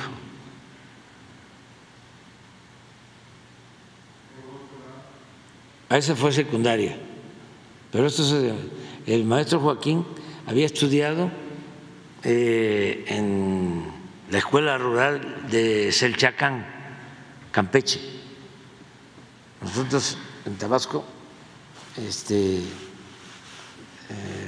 fuimos educados por maestros tabasqueños, pero también llegaban muchos maestros de Yucatán y de Campeche. Y esa escuela rural, de Selchacán, como la del Meche, como todas esas escuelas, muy famosas, importantes. Pero este maestro, aparte de que era buen maestro, jugaba béisbol, imagínense. ¿Cómo lo voy a olvidar? pero así, todos recordamos. Pero de repente llegan estos tecnócratas irresponsables fresas, fifis, a querer hacer a un lado, a desaparecer la educación pública.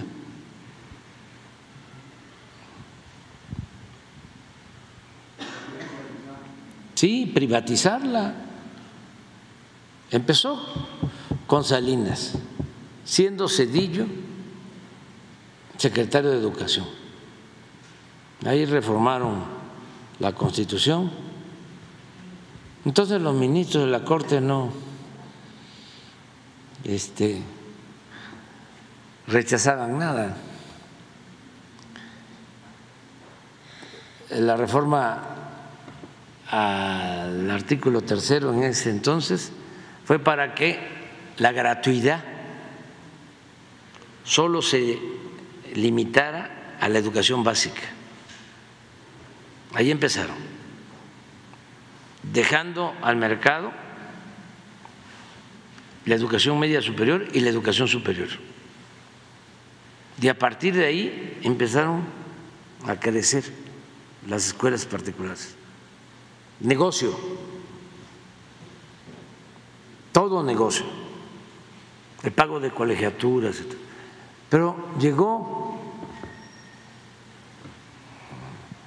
al eh, tiempo que pues ya no crecían, porque de dónde va a sacar la gente, la mayoría de los mexicanos, para pagar colegiaturas. Entonces, sí creció en relativamente poco tiempo la matrícula de escuelas particulares, pero luego se estancó, porque una colegiatura, por muy poco que sea, el que tiene dos, tres niños, niñas, ¿cómo? ¿De dónde? Por eso la educación no es un privilegio, es un derecho del pueblo. Pero eso les cuesta mucho a los eh, oligarcas. Y se dan casos todavía más lamentables de los que estudian en escuelas eh, públicas, que estudiaron porque el Estado les apoyó, recibieron becas y llegan ocupar cargos El caso de Chong, para ponerle nombre, que desaparece el Meshi y él estudiaba en una escuela pública y viene de abajo y se vuelven ladinos.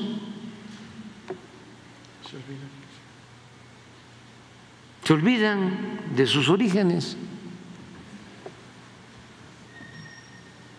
Y eso le llaman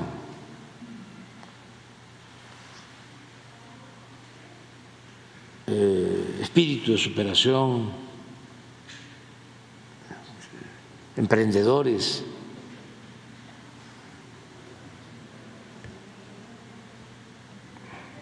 Eh, pues sí, todo el mundo quiere superarse y tiene que haber movilidad social y el hijo del campesino, el del obrero, del maestro, debe ascender en escala social con el trabajo, con el estudio. Pero eso era precisamente lo que estaban queriendo desaparecer, al grado que para poder progresar, para poder salir adelante, había que abandonar el país. Eso fue en mucho tiempo el periodo neoliberal o neoporfirista.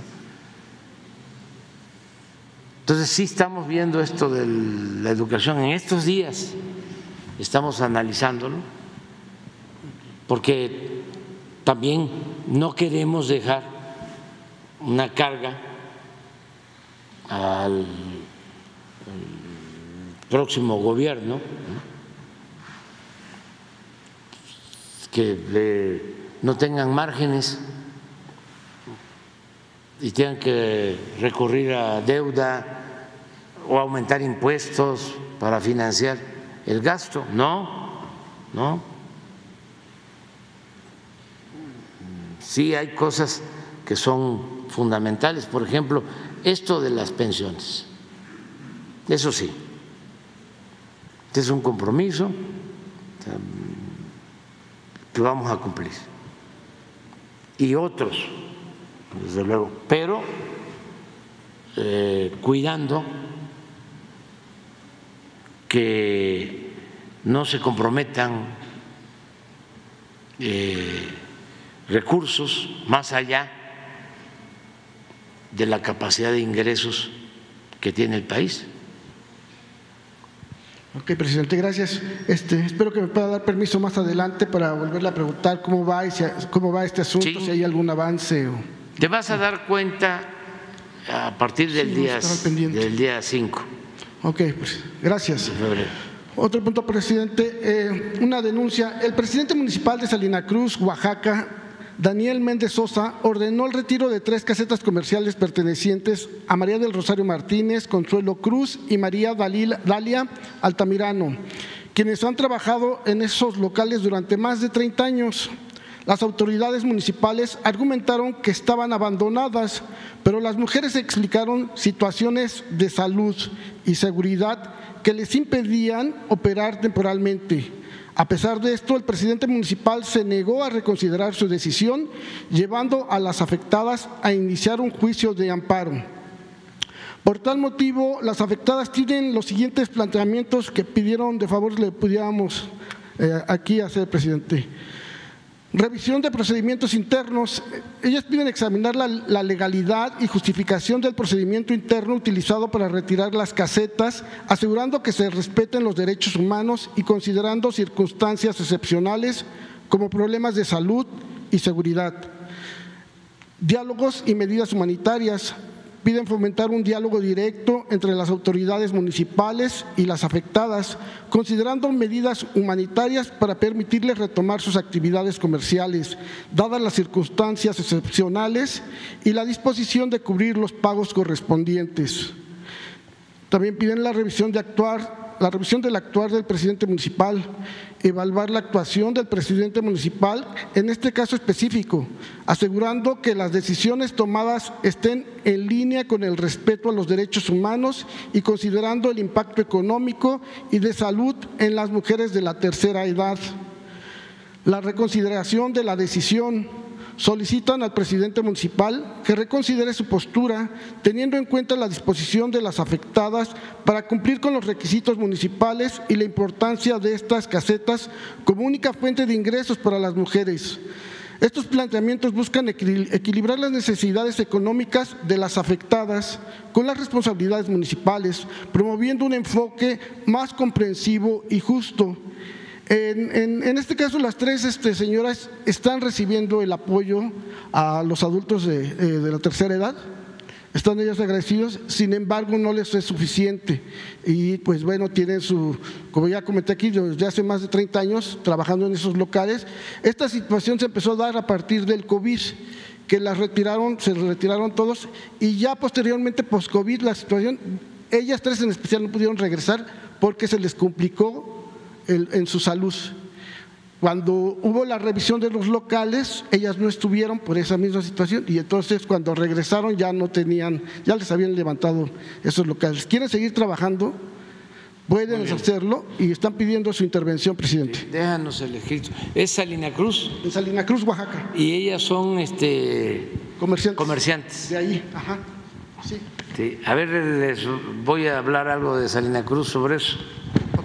Este el hermano del presidente municipal de Salina Cruz, que es muy buen presidente municipal, pero el hermano tenía su puesto a la entrada de la estación de, del ferrocarril. Como ya estaba abandonado, se instaló ahí y puso una cautelería Ay, los cócteles de Salina Cruz. Ay, ay, ay.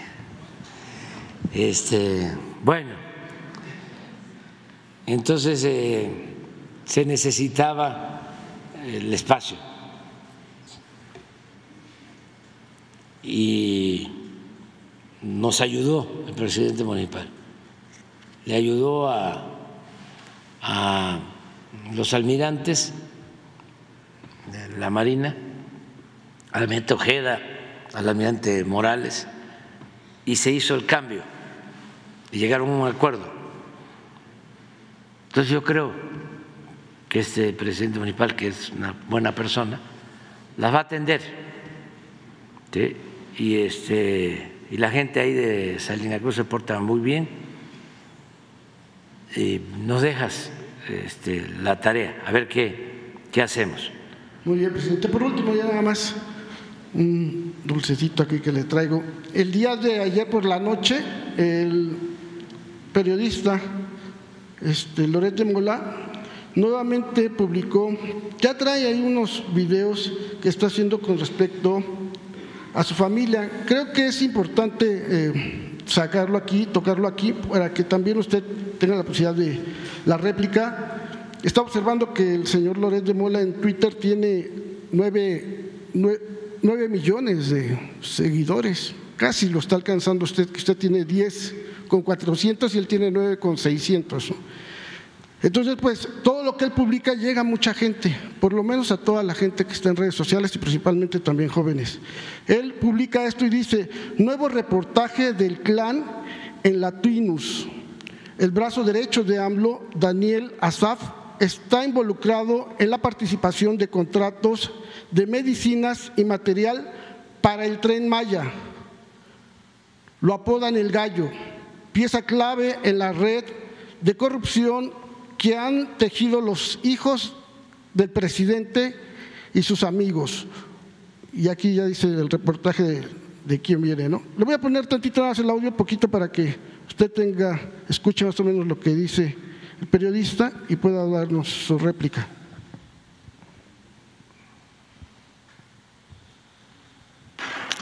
Daniel Azaf es el hombre físicamente más cercano al presidente de México. Es su brazo derecho, su asistente personal. Lo acompaña a todos lados, lo ayuda, le lleva los papeles. Daniel Azaf es el hombre al lado del presidente. Bueno, hasta en los aviones es el que se sienta junto a López Obrador.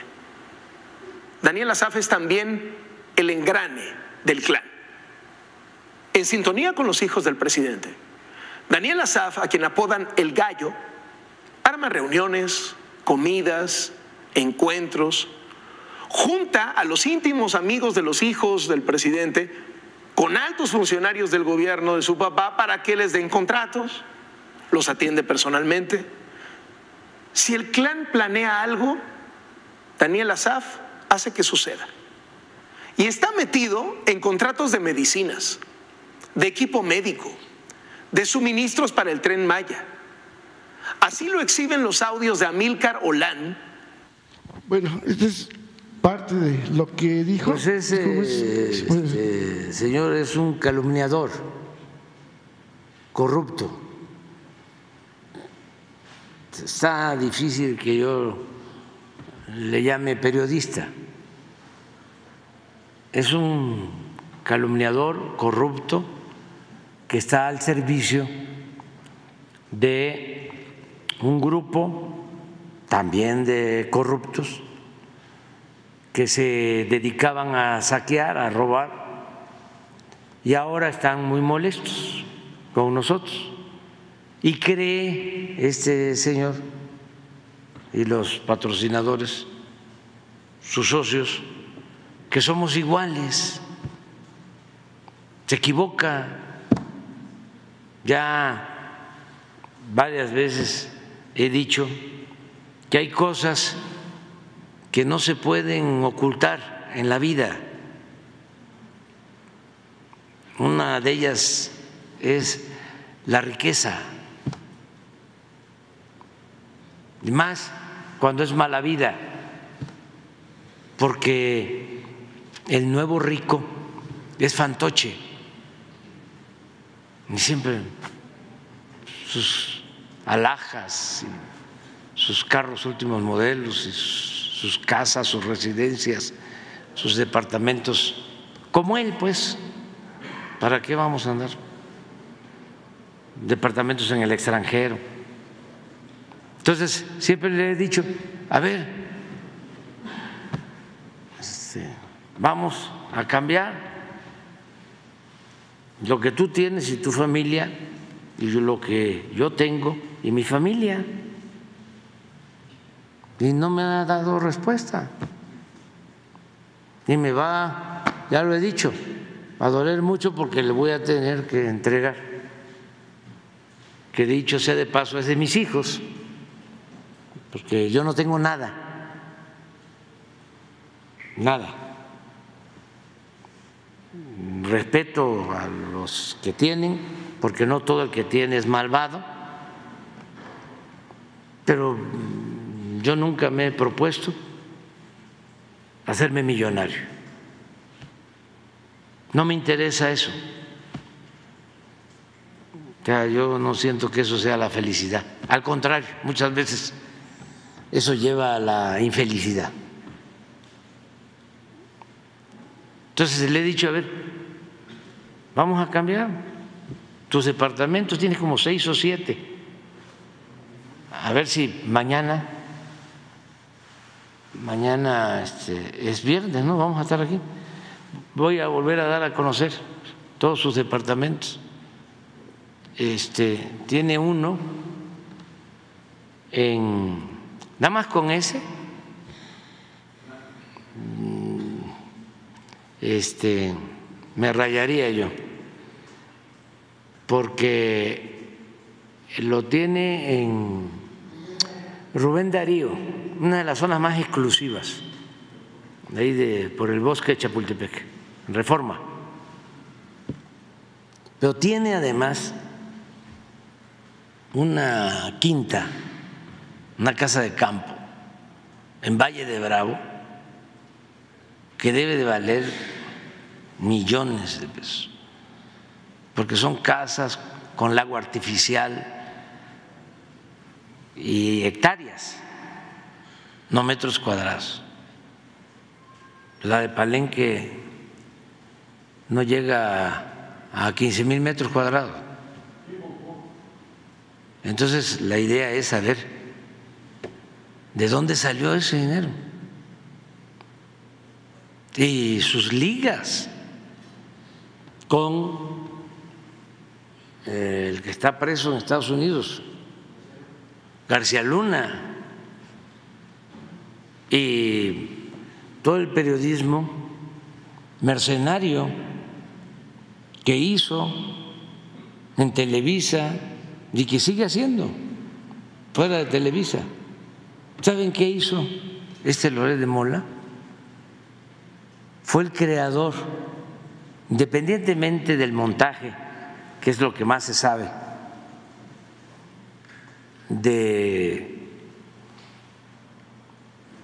Vallarta, la señora francesa. Sí, que hasta en la televisión le están pegando. Y esto es un montaje de él, de Loret, eh, puesto de acuerdo con García Luna. Pero eso es lo más conocido. Ya sobre este mismo caso acaban de darse a conocer las memorias de Sarkozy, el presidente de Francia,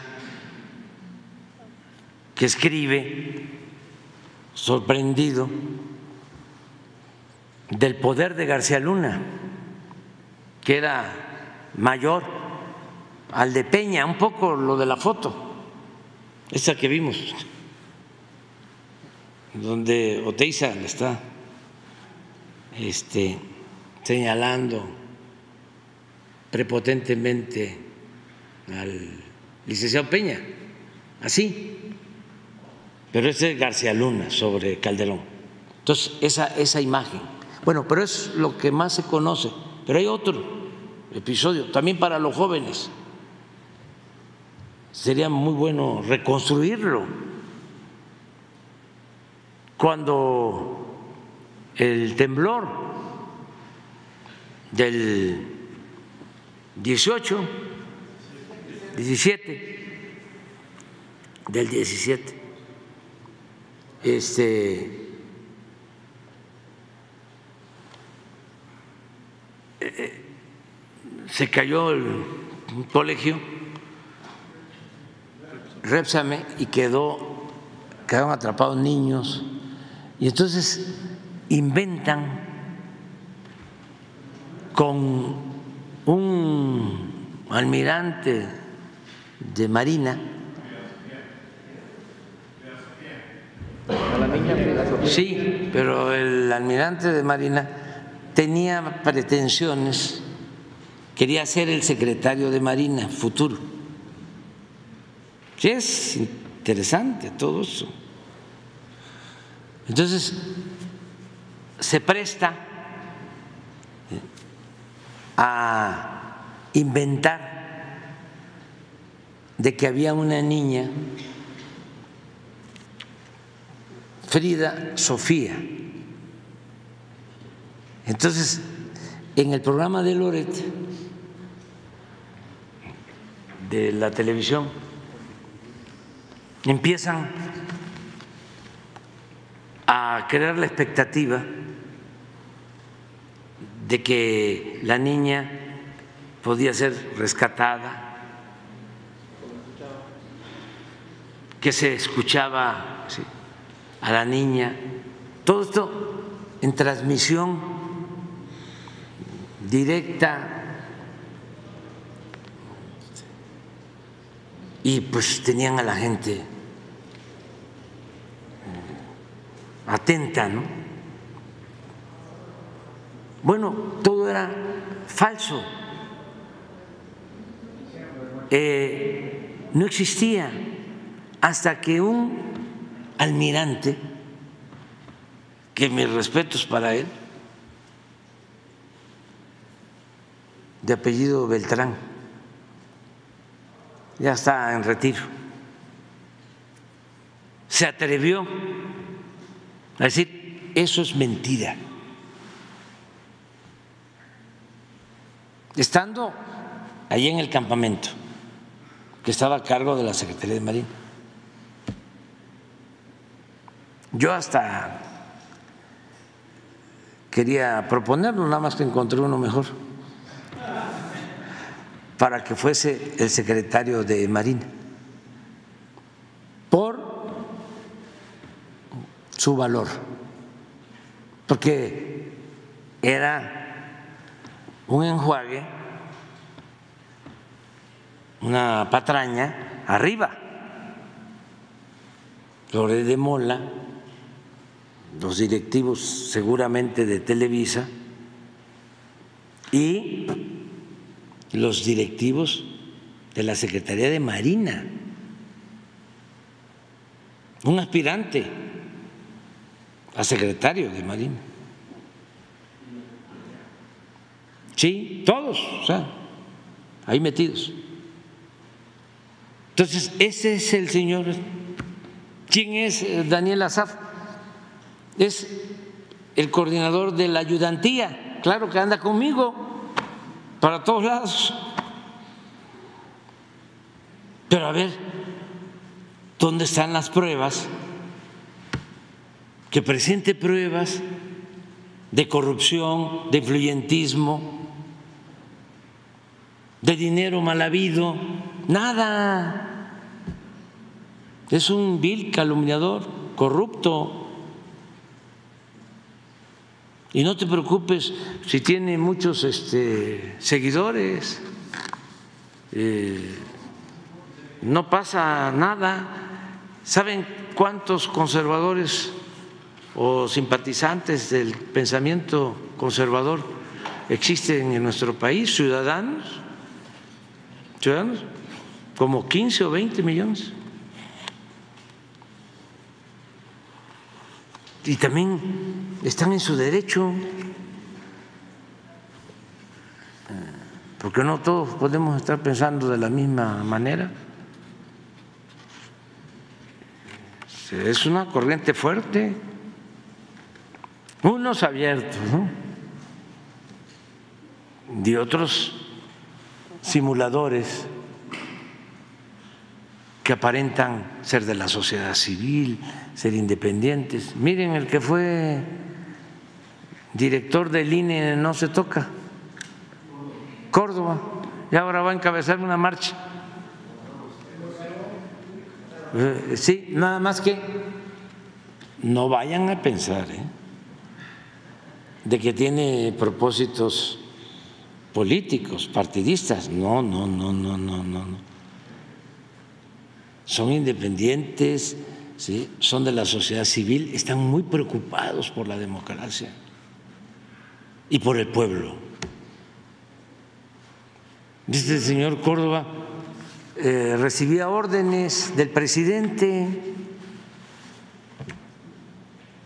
cuando había que recabar firmas para ser candidatos,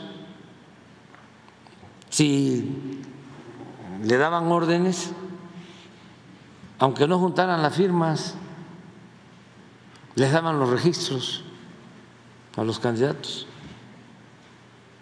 Y muchas otras cosas. Entonces ahora, eh, independiente,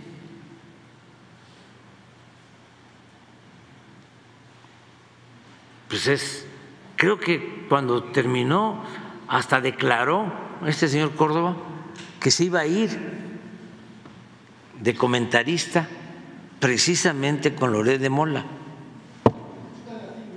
Ahí está. No, no, no. Este, pues es eso básicamente. A ver, ponlo.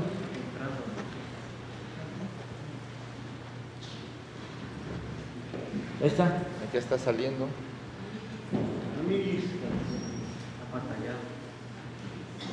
Esa vez que fueron a pasear al búnker de una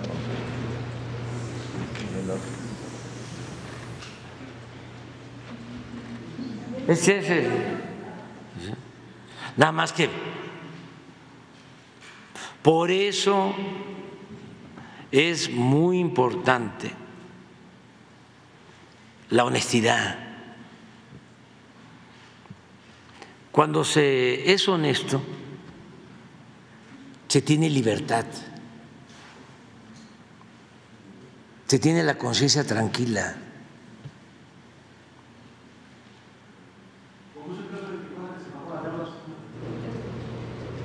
Como es el caso de Tijuana que se pagó la deuda. Sí, la presidenta municipal me mandó un recado de que ya pagó la deuda de Tijuana, pero ese es otro asunto, pero bueno, es lo mismo. Pero en lo personal es para que también los jóvenes y a todos, a los que uno quiere, un buen consejo, cuidado con la ambición al dinero.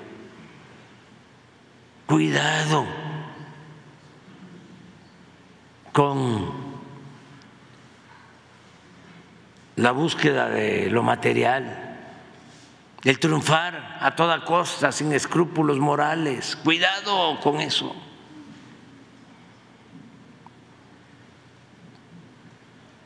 Que miren cuántos carros, último modelo tengo aquí. Aquí está el poder. El otro día me platicaban de alguien así.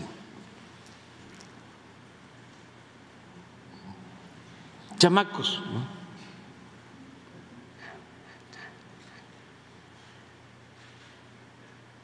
Y pues eso no, porque no es uno libre. A mí eh, me saca un reportaje, este señor, de mis hijos, estoy absolutamente seguro de que son honestos. No tengo nada de qué preocuparme.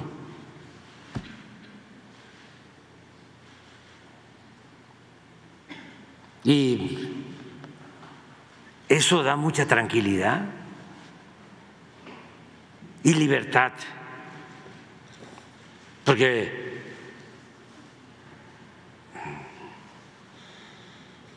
para tener,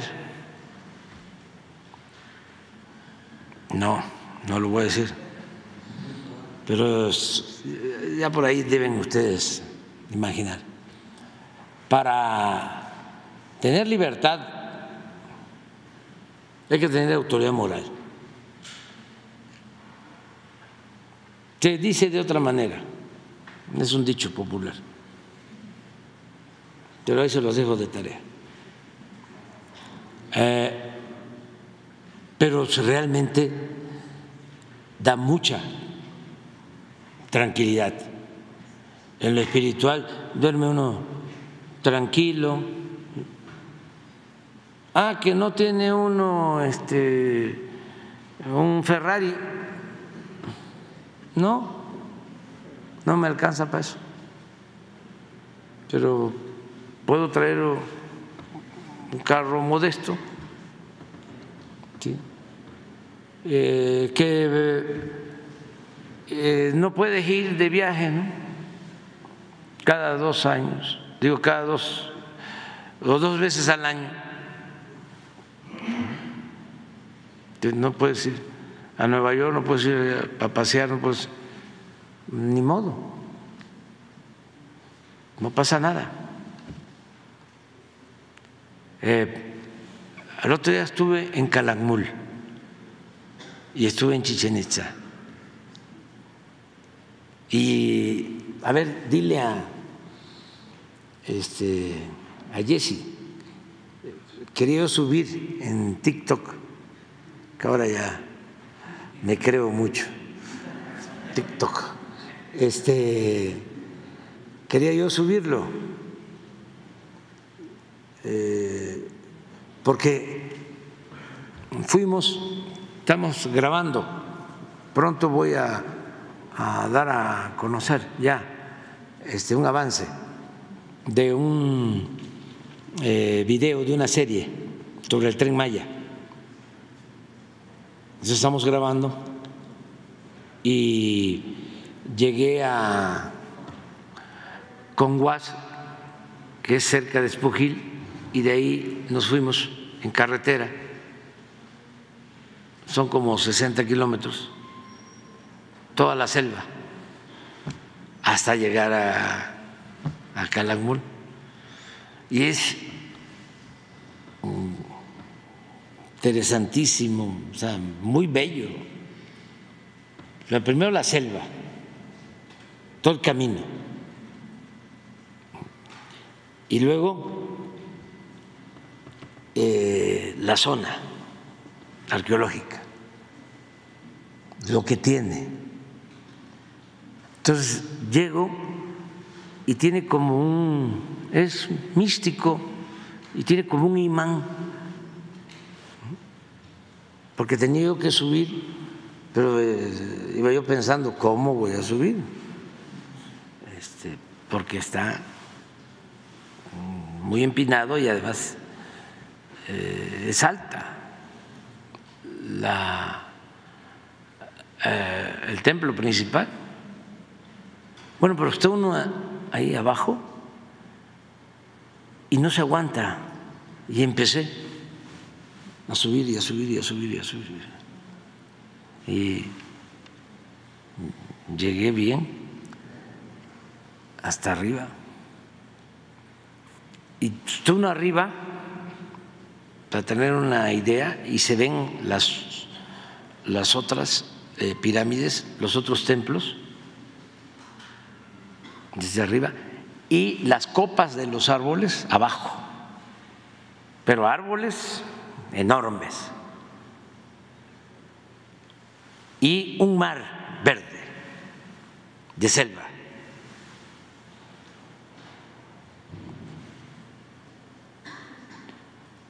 Entonces, ¿qué grabé? A ver si cuando bajé,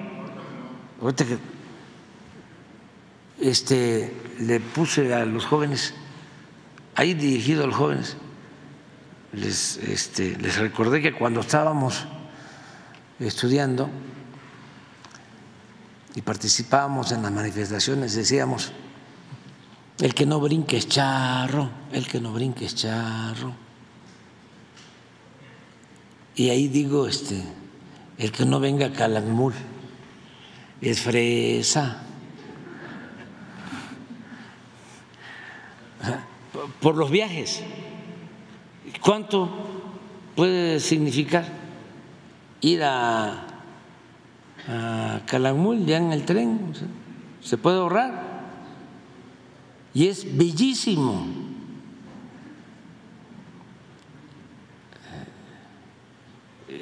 ese sitio y todos los sitios arqueológicos. Entonces, ¿para qué un yate?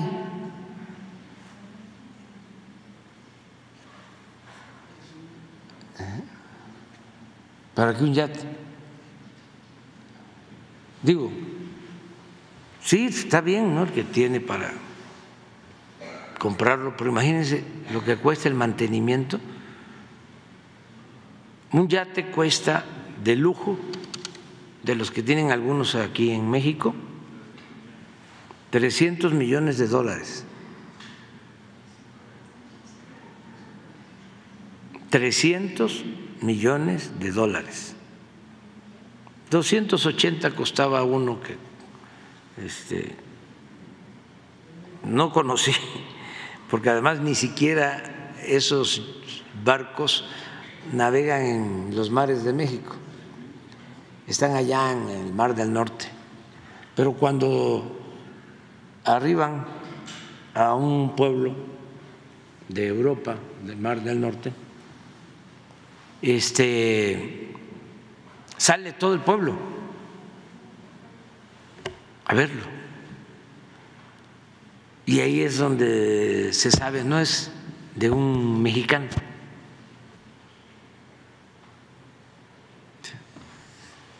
Pero ya estaba yo bajando.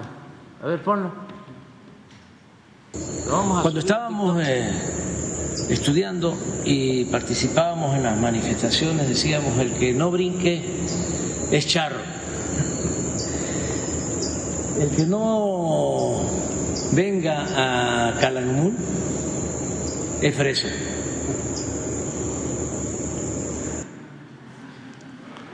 Los TikTok, ¿va?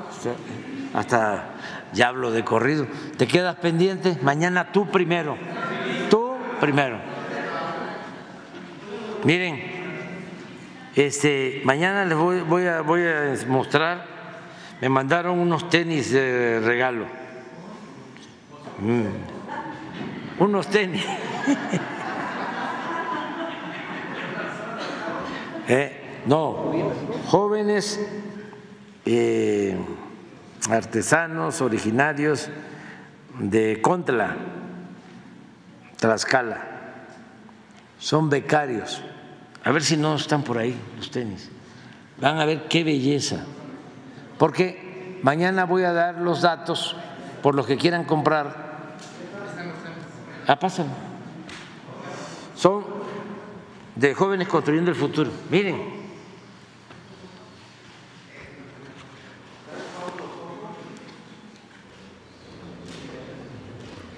¿A poco no están bellos?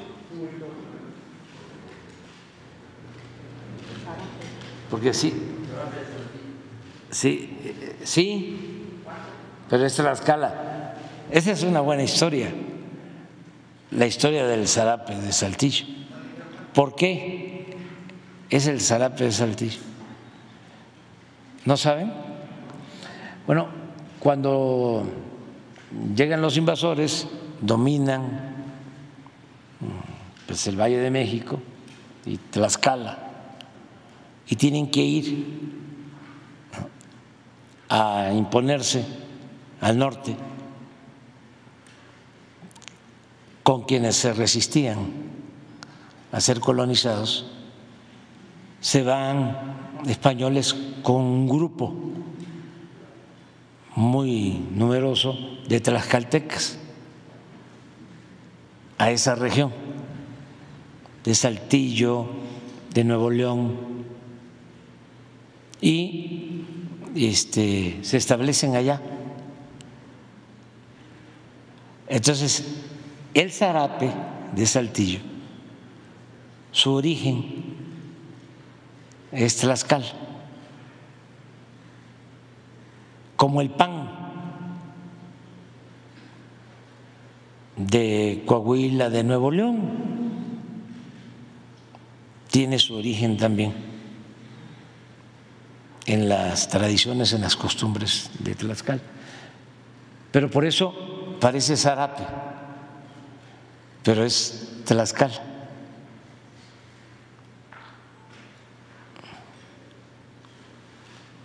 ¿Y cuánto cuesta?